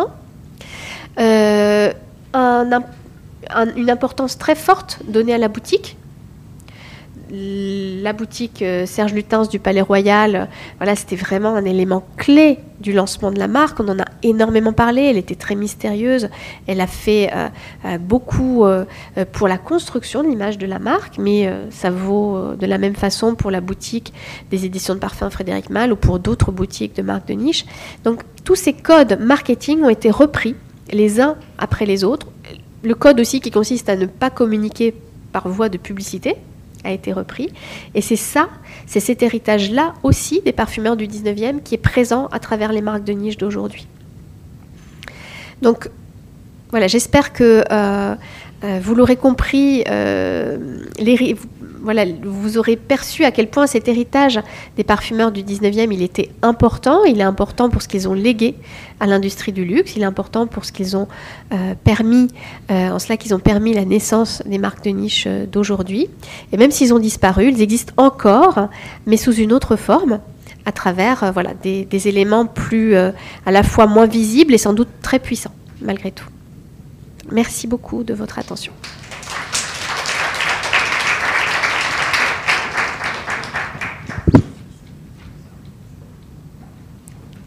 Peut-être oui. Je vois qu'il y a déjà une question ici. Euh, j'aimerais bien connaître votre avis sur euh, ce qui, selon vous, euh, a poussé les couturiers à faire de la parfumerie, à vraiment à, se développer sur ce marché de parfumeurs à la base et du coup. Alors il y a sans doute plusieurs raisons. Il y a une raison qui tient à au fait que c'est le parfum comme aujourd'hui hein, pour une marque de couturier, c'est un moyen de rendre la marque accessible au plus grand nombre. Peut-être pas à tout le monde, mais à une plus grande partie, euh, à un plus grand nombre de consommateurs, à une plus grande partie de la population, et de créer un premier pas en fait pour entrer dans l'univers de la marque. Donc d'un point de vue marketing, ça, a du sens. Euh, mais euh, le secteur de la parfumerie à la fin du 19e siècle, c'est aussi un secteur euh, où il est facile de faire de l'argent. Donc il y a une raison très prosaïque qui consiste tout simplement, sans doute, à vouloir voilà, dégager du cash aussi pour ces marques-là. Alors que voilà l'activité couture est pas plus difficile, mais quand euh, la haute couture, c'était un petit peu le nerf de la guerre euh, de l'époque, en tout cas la, couture très haut de gamme. Donc les, clientes étaient pas, comment dire, les clientes étaient consommatrices euh, de produits de couture très chers, mais il y avait sans doute, voilà, c'était un marché plus incertain d'une certaine façon que, surtout au sortir de la guerre, que le marché de la parfumerie. Donc c'est sans doute aussi une des raisons pour lesquelles il se diversifie vers ce secteur-là. Après la Première Guerre mondiale, voilà, il y a beaucoup de marques euh, de couture qui entrent sur le marché de la parfumerie, Chanel, euh, Lanvin, euh, Patou. Ça devient une clé importante en fait de du business model de chacune des marques de couture. C'est pas incontournable, ça deviendra plus incontournable après la Seconde Guerre mondiale, mais ça devient un élément clé de l'équilibre euh, financier aussi de la marque. Euh, sur la communication euh, des parfums, vous avez expliqué que les parfumeurs utilisaient les points de vente, les boutiques, parce que difficile de montrer ce que ça sent, et, et vous avez beaucoup, beaucoup insisté là-dessus. Et moi, je me pose la question pourquoi les parfumeurs ne montraient pas les ingrédients puisque, enfin, à travers des gravures ou autres, euh, puisque ce qu'on a vu juste avant, c'est que les parfums étaient quand même identifiés par euh, matière. On a parlé de la tendance de la violette, par exemple. Mhm. Donc on, peut se demander pourquoi il n'y a pas eu de, communication sur l'ingrédient, la fleur et la représentation de, du végétal. Mais je pense que c'est pas très différenciant. Je pense que c'est une des raisons pour lesquelles ça n'a pas été fait. Si tout le monde vend une violette en montrant des violettes, ça, ne contribue pas énormément à forger euh, de la différenciation autour de la marque. Alors, on montre quand même des violettes. Hein. On peut en montrer dans le packaging. Euh, il peut y avoir un petit bouquet de violettes. Mais alors, il y a aussi le fait que, euh, selon les époques qu'on considère, hein, il y a peu de possibilités créatives offertes autour des techniques d'impression euh, des, revues féminines de l'époque. Euh, au milieu du 19e siècle, les, publicités, c'est des petits encarts où il n'y a que du texte. Donc euh, petit à petit, on va réussir à introduire la reproduction du, flacon, mais imaginez tout un décor qui soit flatteur avec des fleurs d'un côté, le petit flacon de l'autre, etc. C'est pas forcément facile en termes de composition, euh, ça, peut vite devenir un peu brouillon parce que la surface n'est pas énorme. Donc euh, ça peut être une, des raisons. Euh, l'ingrédient, je pense que oui, s'il n'a pas été davantage mis en avant, c'est parce que dans un premier temps, tout le monde vendait les mêmes choses. Donc, euh, c'était pas suffisamment distinctif. Et dans un second temps, ils ont voulu vendre de l'abstraction, justement. Et donc, communiquer sur l'ingrédient n'était plus forcément pertinent, parce que si on vend Florami, on vend euh, Florami. On vend pas. Si le jardin de mon curé, on peut. Voilà, euh, c'est pas. Euh, ça reste assez concret, mais parce qu'on imagine quand même des fleurs dans, ce jardin. Mais oui, enfin, on a voulu vendre de l'abstract. Jiki, par exemple. Jiki, du coup, c'est un parfum qui est sorti en 1889. Jiki était un parfum qui se voulait abstrait. Et je pense que réintroduire des éléments concrets et botaniques, euh, c'était un peu perdre euh, dans euh, le caractère unique du produit. Je pense que c'est ça. Vous parliez de la du redémarrage de, de Pivert éventuellement Pivert a été relancé il y a quelques années, oui. Ah, déjà, oui. Oui. Et avec quel, ouais, Pardon quel succès on... Alors, ça reste assez confidentiel, mais ça fait partie du coup des marques de niche euh, Ouais. voilà, qui, qui existent euh, sur le marché et qui se sont établies petit à petit.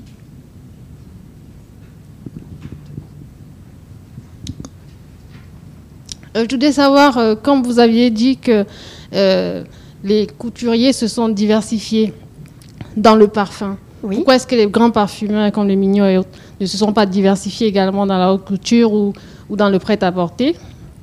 Et de deux, il y a une polémique autour de certains auteurs euh, marketing du luxe comme Cap Ferrer, pour qui euh, le parfum n'est pas considéré comme un produit de luxe. Oui. Alors, ça dépend comment on définit le luxe. Euh, donc, pour répondre à votre première question, je pense que hum, c'était pas du tout les mêmes savoir-faire. Et euh, c'est hum, quand les couturiers sont diversifiés dans euh, la parfumerie, c'était une diversification euh, qui n'était pas forcément, comment dire, la composition de parfum n'était pas forcément intégrée à la structure. Donc Gabrielle Chanel, quand elle s'adresse à Ernest Beau pour, voilà, pour créer le numéro 5, Ernest Beau travaille pour la maison Chiris à Grasse. Et ce n'est que dans un second temps que Gabrielle Chanel embauche Ernest Beau comme le parfumeur maison.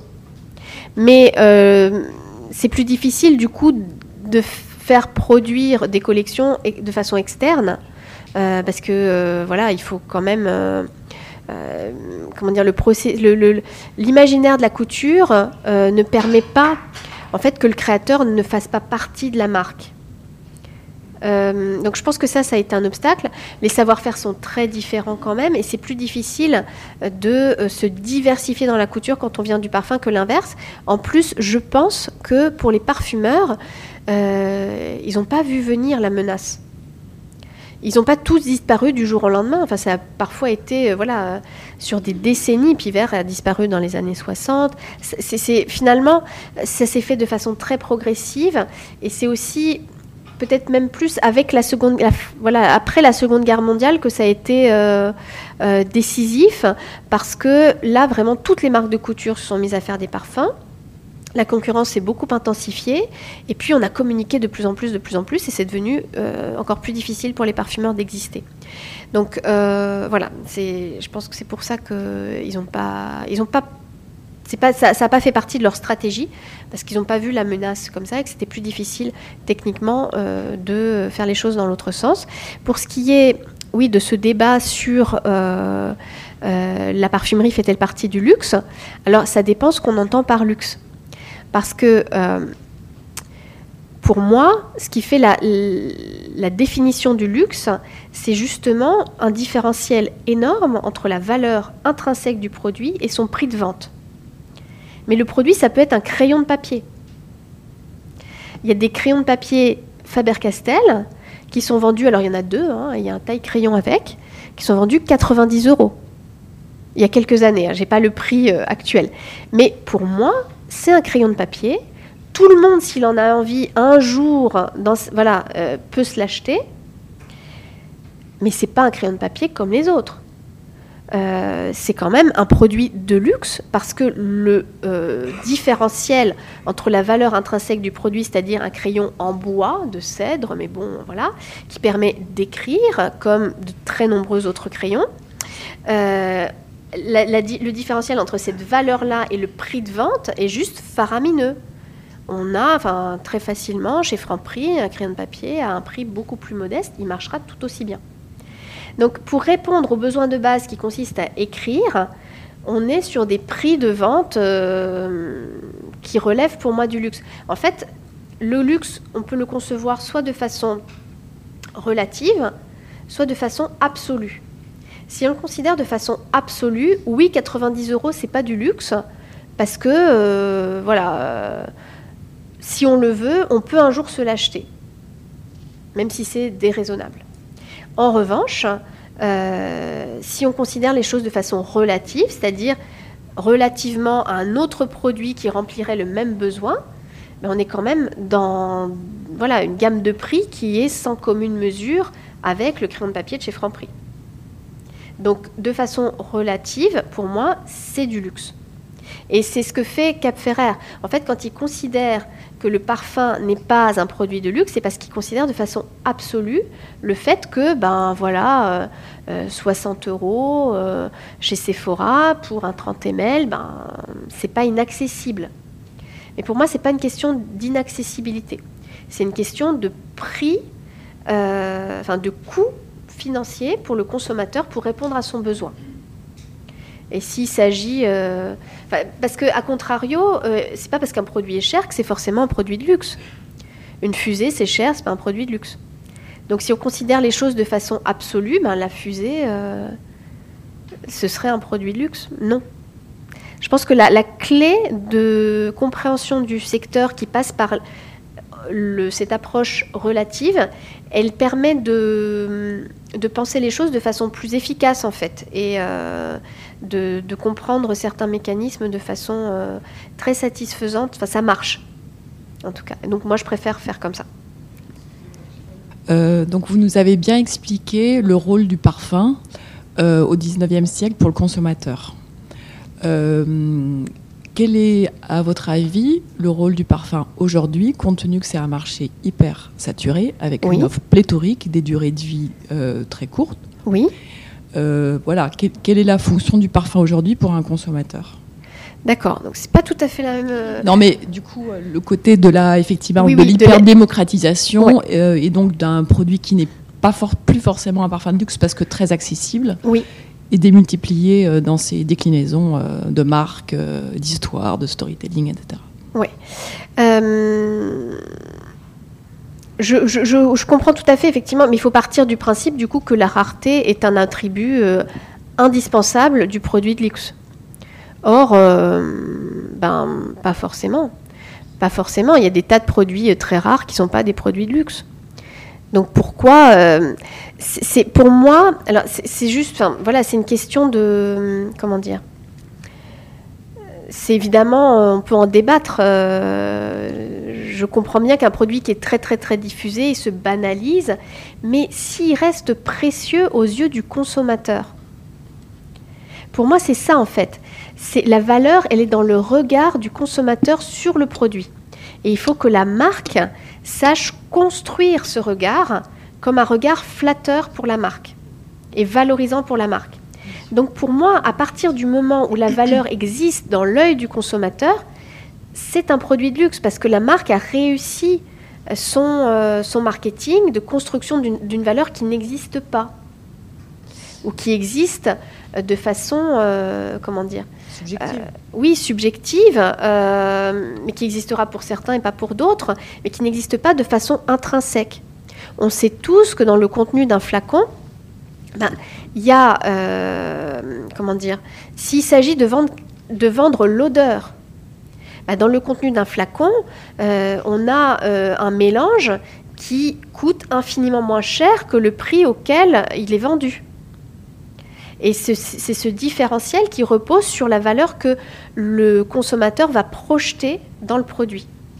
Et pour moi, même si le produit est, mais encore une fois, ça se débat, même si le produit est infiniment diffusé, euh, tant qu'il vend euh, au, consommateur quelque chose que le consommateur désire suffisamment pour le payer beaucoup plus cher euh, que sa valeur intrinsèque, ben, ça fonctionne en tant que produit de luxe.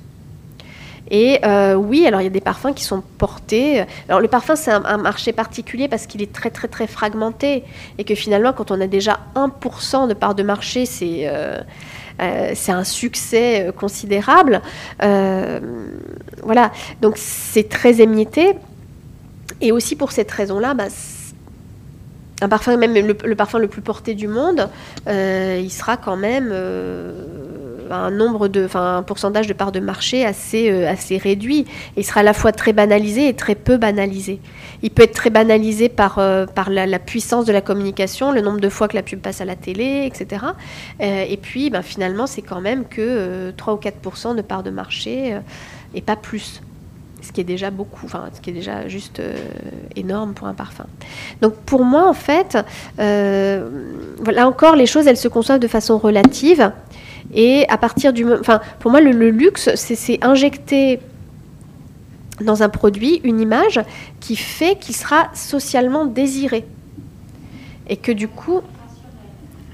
Euh, oui, c'est ça, mais, mais c'est vraiment le désir d'achat euh, il faut qu'un. Alors évidemment, si plus personne n'a envie de l'acheter, euh, ça s'effondre.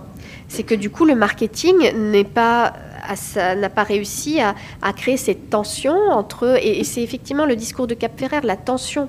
C'est-à-dire que si tout le monde là, ça intéresse plus personne. Ben quand même, ça intéresse quand même un certain nombre, euh, un certain nombre de, consommateurs, euh, même si ce ne sont plus forcément les mêmes. Et après, du coup, il faut, si la marque veut rester une, euh, parce qu'il faut considérer les choses en termes de marque aussi, et pas uniquement de produits. Certains produits peuvent être très très très euh, diffusés parce qu'ils ont très très bien marché.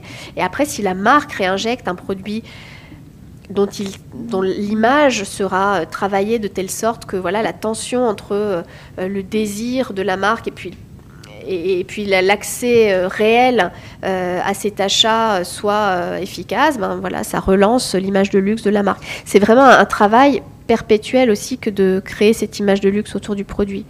Mais pour moi, le parfum, il existe encore en tant que, produit de luxe, pas forcément aux yeux des mêmes consommateurs.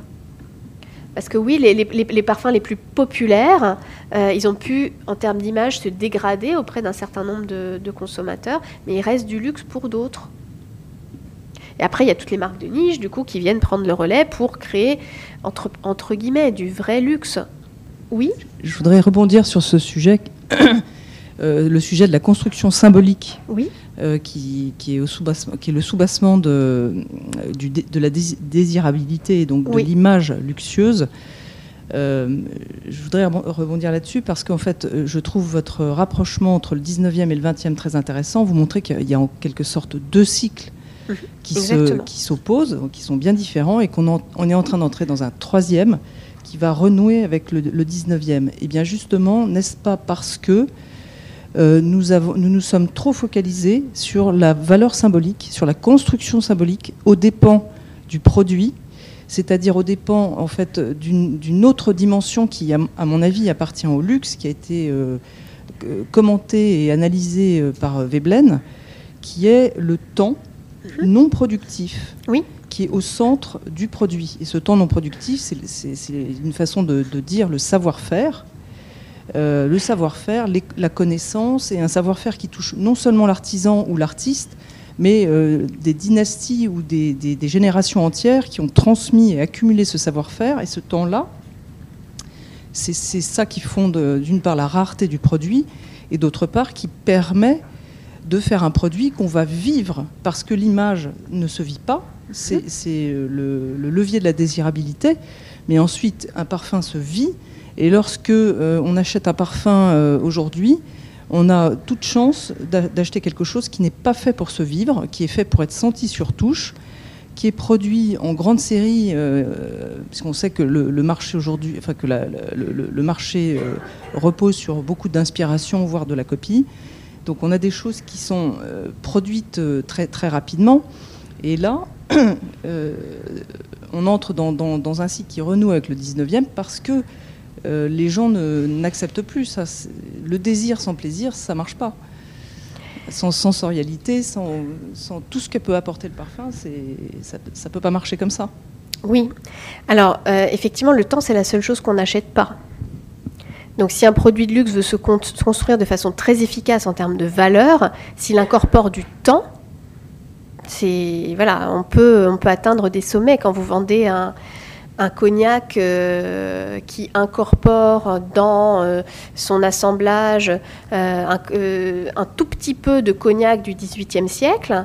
ben, vous avez vendu voilà, des, siècles de maturation et ça n'a pas de prix. Donc forcément, la bouteille, elle peut valoir 20 000 euros et, ce sera cette valeur exponentielle que prend le temps parce qu'elle est, est complètement subjective et en même temps euh, voilà, euh, impalpable que euh, c'est sur cette valeur du temps qu'on va fonder le prix de vente du produit. Sur le, le temps incorporé, du coup, on, on- rejoint un petit peu votre, votre remarque aussi sur qu'est-ce qu'on achète finalement dans, dans le produit. Alors, il faut que euh, ce rapport entre, évidemment, la, entre la valeur symbolique et la valeur intrinsèque, euh, il soit pas complètement euh, malhonnête. Il faut quand même que ça s'appuie sur des choses, enfin des éléments qui viennent étayer cette construction de valeur de façon non seulement appréciée par le consommateur, mais qui soit dans la sincérité et pas dans le mensonge. Parce que le mensonge, au bout d'un moment, il va être détecté. Mais avec le parfum, on est dans un produit qui est tellement construit sur l'image que finalement, euh, alors je dis ça, alors que je fais partie d'une entreprise qui s'appelle Givaudan, qui euh, compose des parfums. Donc il y a quand même une part de moi qui souffre à dire ça. Mais finalement, ce qu'on vend, ce n'est que dans un second temps ce que ça sent. Dans un premier temps, c'est ce que ça raconte. Les gens achètent ce que ça raconte. Et après, s'ils ont aimé le produit, s'ils ont aimé le, porter, etc., euh, ils vont le racheter. Et là, la, la seule chose qui compte, c'est ce que ça sent. Enfin, en tout cas, ce que ça sent a pris une importance beaucoup plus grande. Mais comme vous ne vendez que du discours dans le parfum, ce discours, euh, il touche à des éléments qui sont d'une abstraction totale euh, et qui font perdre un petit peu le contact avec euh, les éléments tangibles. Ce qu'on vend dans le parfum depuis la nuit des temps, c'est du sacré, c'est des pouvoirs magiques, des choses qui relèvent de l'irrationnel le plus total. Le parfum, d'un point de vue anthropologique, c'est un produit qui fait entrer en communication les dieux et les hommes. Et c'est le produit qui va établir cette communication de la façon la plus instantanée et magique qui soit. Si on l'utilise à des fins profanes et non plus religieuses, c'est un produit qui va exercer sa magie non plus pour communiquer de façon verticale entre les dieux et les hommes, mais pour communiquer de façon horizontale entre les hommes et les hommes, ou les hommes et les femmes, ou les femmes et les femmes, etc. Donc, ce pouvoir de communication, euh, il s'est forgé au contact du divin et on peut l'utiliser dans le monde euh, profane euh, pour servir un besoin de séduction, par exemple. Ce pouvoir de communication, il se double de toute éternité d'un pouvoir de transformation. C'est un produit magique, c'est un produit qui soigne, parce que c'est un don des dieux. Les hommes brûlent euh, des parfums pour entrer en communication avec les dieux, et en retour, les dieux leur offrent euh, des aromates qu'ils peuvent utiliser pour se soigner, pour euh, se protéger des maladies, etc. Donc ce pouvoir de transformation du parfum, il est aussi à l'œuvre quand on achète ce produit-là. Alors évidemment, aujourd'hui, on ne va pas acheter de la communication de la transformation. Pas euh, dans ces termes-là. Mais finalement, les histoires que vend la pub autour du parfum, ça n'est pas autre chose. Et euh, pour répondre à... Et c'est pour ça, parce qu'on on achète des histoires, c'est pour ça, ça n'a pas de prix. Et c'est beaucoup plus difficile que dans le cas d'un autre produit. C'est pour ça que ça a été possible à propos de ce produit-là de construire le luxe au 19e siècle avant les autres produits. C'est parce que c'est beaucoup plus facile que dans le cas d'un autre produit de se déconnecter complètement de la réalité du produit. Et de la valeur intrinsèque du produit. Parce que finalement, l'histoire existe de façon tellement euh, envahissante qu'elle va euh, tout emporter sur son passage et qu'on va pouvoir acheter un parfum au-delà même de ce que ça sent. Euh, un exemple, pour moi, c'est celui de Flower à la fin des années 90. C'est un parfum qui sort en 1999. La mode à l'époque, c'est la transparence, la légèreté, c'est les citrus, c'est les muscs. Il y a des muscles dans Flower, bien sûr, mais c'est des muscles à la CK1 et c'est pas du tout des muscles à la Flower. Donc Flower, quand ce parfum-là sort, il est aux antipodes du marché. Et pourtant, il vend un flacon complètement transparent avec une fleur qui ne sent rien à l'intérieur. Donc dans un marché assez atone en termes de voilà de pas de dynamique de marché mais en termes de créativité où les choses étaient très minimalistes et tournaient un peu toujours autour du même thème euh, citrus euh, voilà euh, très light. Et eh ben acheter le flacon transparent avec la fleur qui sent rien c'est complètement dans la tendance. Et je pense que les gens ont d'abord acheté Flower sur la base d'un malentendu en achetant ce qu'ils voyaient c'est-à-dire un message de transparence et de légèreté olfactive, alors que olfactivement, c'était pas ça du tout. Je pense qu'ils ont acheté Flower pour ça. Et après, il y a eu le 11 septembre. Et euh, voilà, le monde entier a été frappé euh, par euh, ces attentats qui touchaient au premier chef les Américains, mais qui ont sidéré le monde entier. Et quand vous vendez un coquelicot, qui est la première fleur qui repousse sur un champ de ruines, à une humanité qui a besoin d'espoir, ça marche. Donc c'est pas un produit qui a été vendu pour ça, mais ce produit-là est entré en résonance avec un besoin collectif d'espoir qui était celui de l'humanité euh, à la fin, euh, enfin au, début du 21e siècle plutôt. Donc tout ça pour dire qu'on achète ce qu'on voit avant ce que ça sent et le symbole avant ce que ça sent. Le cas de, Flower l'illustre, je pense. Euh, même si euh, bon, ça n'engage que moi.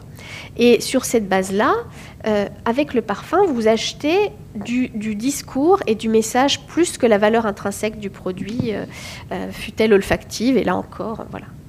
Travaillant avec des tas de parfumeurs très talentueux, ça me peine un peu de devoir admettre ça, mais il faut, il faut bien l'admettre. mais donc, du coup, ce qu'on vend aujourd'hui, c'est ce pouvoir de communication et ce pouvoir de transformation du parfum. Le pouvoir de communication, c'est celui qui a été mis en scène par la pub depuis euh, des dizaines d'années, euh, parce que depuis des dizaines d'années, on vendait l'amour.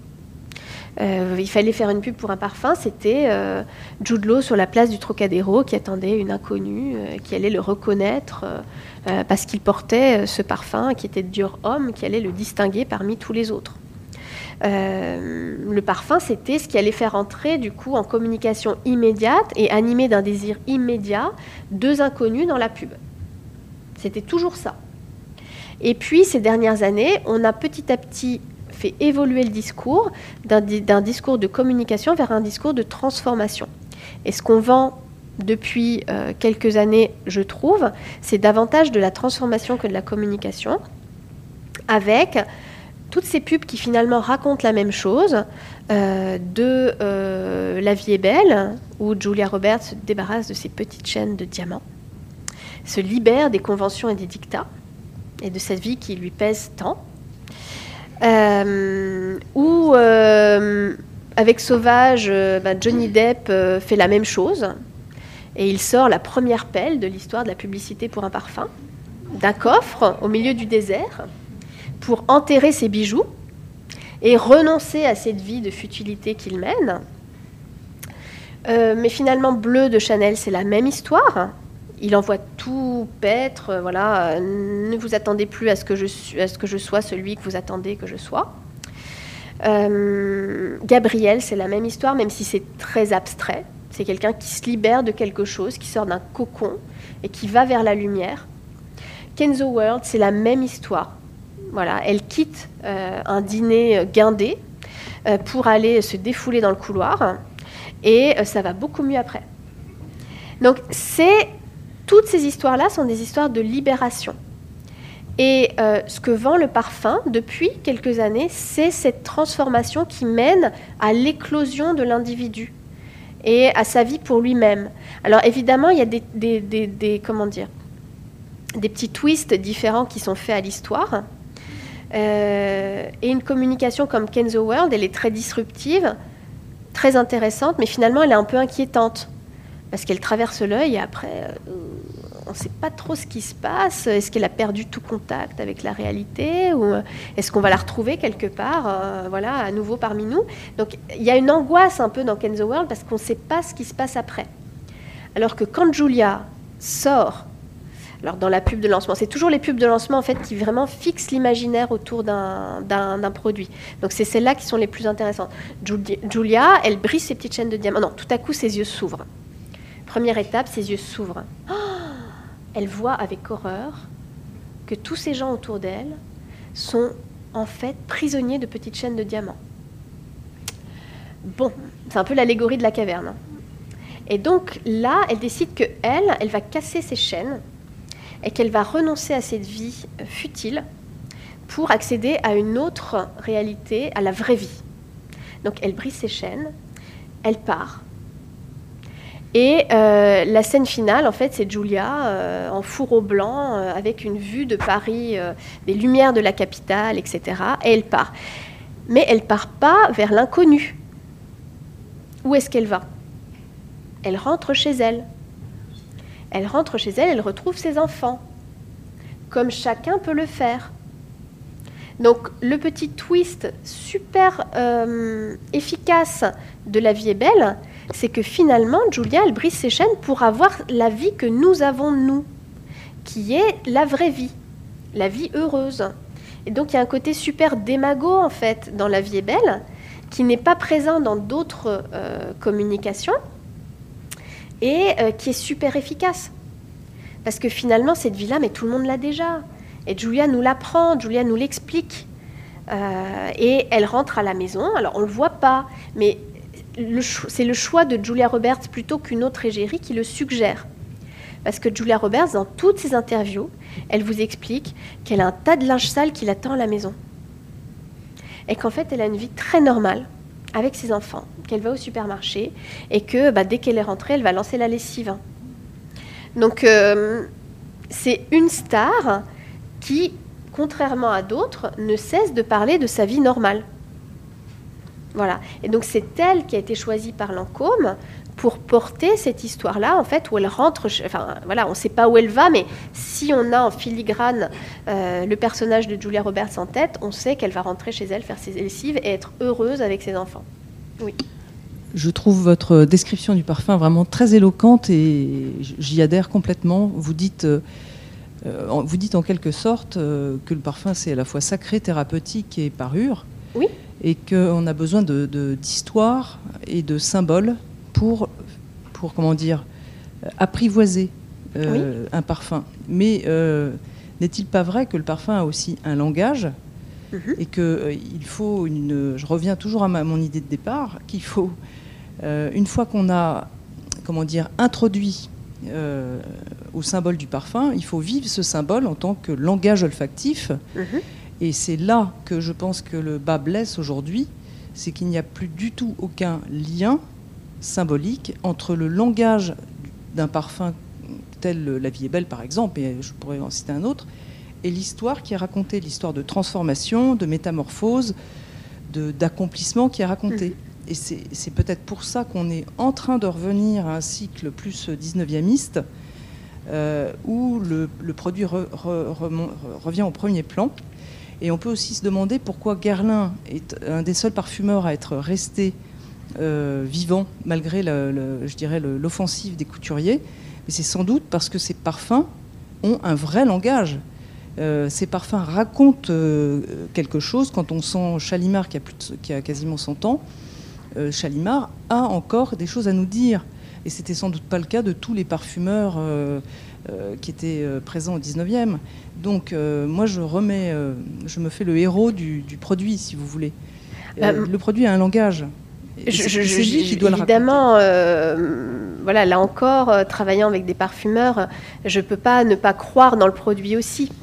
mais il y a quand même euh, un primat de l'histoire euh, qui s'impose et après euh, des choix olfactifs qui sont faits qui sont ou non en cohérence en fait avec l'histoire que ça raconte.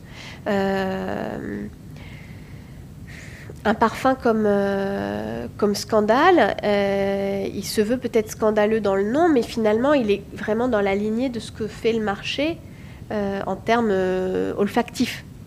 Donc c'est pas l'incarnation du scandale sur le plan olfactif. Sur le plan olfactif, ben, c'est vraiment dans, la tendance. mais voilà, il y, a des impératifs de, résultats qui existent pour les marques qui font qu'elles s'attachent avant tout à euh, reproduire ce qui marche. Euh, parce que les enjeux financiers sont énormes, etc. Donc euh, il faut une histoire qui marche. Et là, ben, du coup, on voit que maintenant l'histoire qui marche, c'est celle de la libération. Euh, et puis, il faut euh, un parfum qui marche. Et à force de marcher, ben, le parfum qui marche, il est plus très différent et libérateur, puisque c'est le même que, un petit peu que ce qui s'est fait euh, chez un concurrent quelques mois plus tôt. Donc, il y a cet impératif-là qui existe, c'est vrai, parce que c'est l'impératif du marché, finalement. Après, quelquefois, en fait, je pense que la raison du succès d'un parfum, elle échappe toujours un petit peu elle est le, fruit, euh, bah, c'est l'exemple de Flower en fait. Elle est le fruit euh, d'une communication qui fonctionne, d'un jus qui a su suffisamment s'écarter des codes pour être novateur et lancer, ouvrir une nouvelle voie, mais suffisamment, être suffisamment rassurant aussi pour euh, euh, gagner un large public euh, à sa cause quand même suffisamment rapidement, parce que les cas comme Angel qui mettent 10 ans à s'imposer, je pense qu'on n'en verra plus beaucoup. Il a quand même mis très longtemps à, s'installer sur le marché. Et c'est Angel qui, à qui on doit toute la parfumerie très sucrée d'aujourd'hui. Mais pour autant, vous avez complètement raison, c'est-à-dire que la parfumerie de niche, elle est venue, elle a émergé euh, par lassitude du reste. Et si elle a pris le contre-pied du reste, d'un point de vue stylistique et marketing, c'était pour signifier qu'elle prenait aussi le contre-pied du reste olfactivement. Et que la proposition qui était celle de cette parfumerie-là, c'était euh, justement euh, de revenir à une époque antérieure à la couture en sous-entendant que euh, cette couture, elle avait introduit dans la parfumerie de la superficialité et justement de l'image qui avait pris le pas sur tout le reste.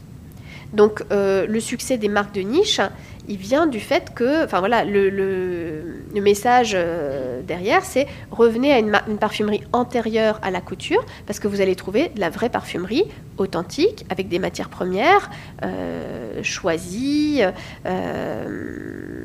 composées avec talent, etc. C'est le message qui est présent en arrière-plan dans ce succès-là le, cas de la parfumerie de niche, c'est vraiment un sujet en soi qui est très intéressant à observer.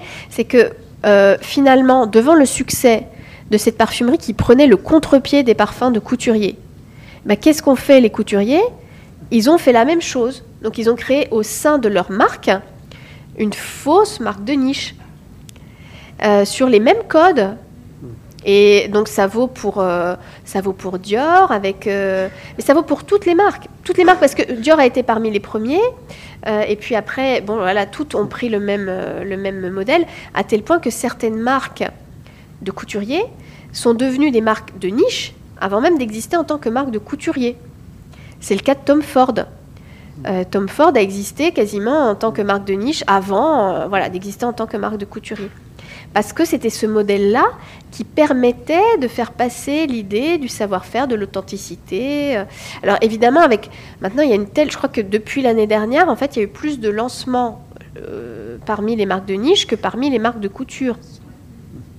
Qu'effectivement, cette parfumerie de niche, elle, était là pour véhiculer l'image de l'authenticité, du savoir-faire, etc aujourd'hui, on, constate euh, tous que sur le marché de la niche, il y a des choses qui partent un peu dans tous les sens, avec euh, des propositions olfactives qui ne sont plus forcément justement, je parlais tout à l'heure de l'attention nécessaire, mais, mais, mais, mais fondée, en fait, enfin, sur la base de, de, propositions cohérentes et, honnêtes avec le prix qui est proposé. Dans le cas de la parfumerie de niche, il y a des choses euh, sur le marché aujourd'hui qui sont plus complètement étayées. Et là, du coup, bah, c'est un petit peu comme euh, voilà, dans le cas d'une trop grande diffusion, si le désir n'est pas euh, entretenu, euh, ça casse. Et donc, le marché de, de demain, c'est très difficile de dire. Déjà, je pense que beaucoup de ces marques de, niche, ne, ne, survivront pas parce que forcément, c'est difficile de trouver un marché pour chacune d'entre elles. mais c'est difficile de dire de quoi sera fait le marché de demain parce que finalement, la proposition qui, avait été apportée comme un remède euh, à un état de fait euh, qui avait instauré une certaine lassitude, elle trouve un peu son. Comment dire euh, Elle s'épuise un peu d'elle-même parce qu'elle elle est victime de son succès et que tout le monde lance des marques de niche de façon un petit peu. comment dire Opportuniste. Mais de toute façon, on ne peut pas lancer autre chose qu'une marque de niche aujourd'hui. Parce que vous pouvez pas lancer, la, si vous voulez lancer un parfum, vous n'allez pas lancer la marque de couture pour après lancer la marque qui va avec. Donc on ne peut lancer que de la marque de niche en reprenant les mêmes codes, etc. Euh, c'est un moyen de, euh, d'exister plus facilement avec des investissements moindres, etc., même si euh, ils sont très importants quand même. mais c'est le seul moyen de lancer une marque de parfum. Donc, bon, mais ça trouve, un peu son. Comment dire euh, Aujourd'hui, euh, on arrive un petit peu au bout du modèle, en tout cas tel qu'il s'est euh, développé à profusion. Et il est, sincèrement, du coup, de quoi l'avenir sera fait, c'est très très très difficile de, de le dire, parce qu'il faudrait trouver encore peut-être une autre proposition, mais là je vois pas. Enfin, on va pas revenir. Là, on est revenu au parfum du 19e siècle peut-être le parfum de la Renaissance ou du Moyen Âge, mais ça me paraît très improbable. Euh, c'est vraiment difficile d'imaginer la suite. Parce que cet emballement, en fait, il s'auto-justifie avec euh, des marques qui lancent des parfums euh, qui doivent euh, rentabiliser les investissements. Et donc, du coup, rentabiliser les, investissements, souvent, c'est communiquer à outrance, mais ça marche que 2-3 ans. Mais une fois que c'est remboursé, bim, on lance autre chose. Donc, c'est difficile, en fait, de voir la fin de ce système-là parce que voilà, c'est le monde d'aujourd'hui et l'emballement de la consommation d'aujourd'hui qui le justifie. Merci beaucoup, merci à la salle pour votre attention et vos questions. Le prochain rendez-vous, donc la prochaine conférence publique se tiendra mardi 10 avril euh, et le thème sera Bourdieu, la sociologie et la mode et ce sera animé par Agnès Rocamora du London College of Fashion.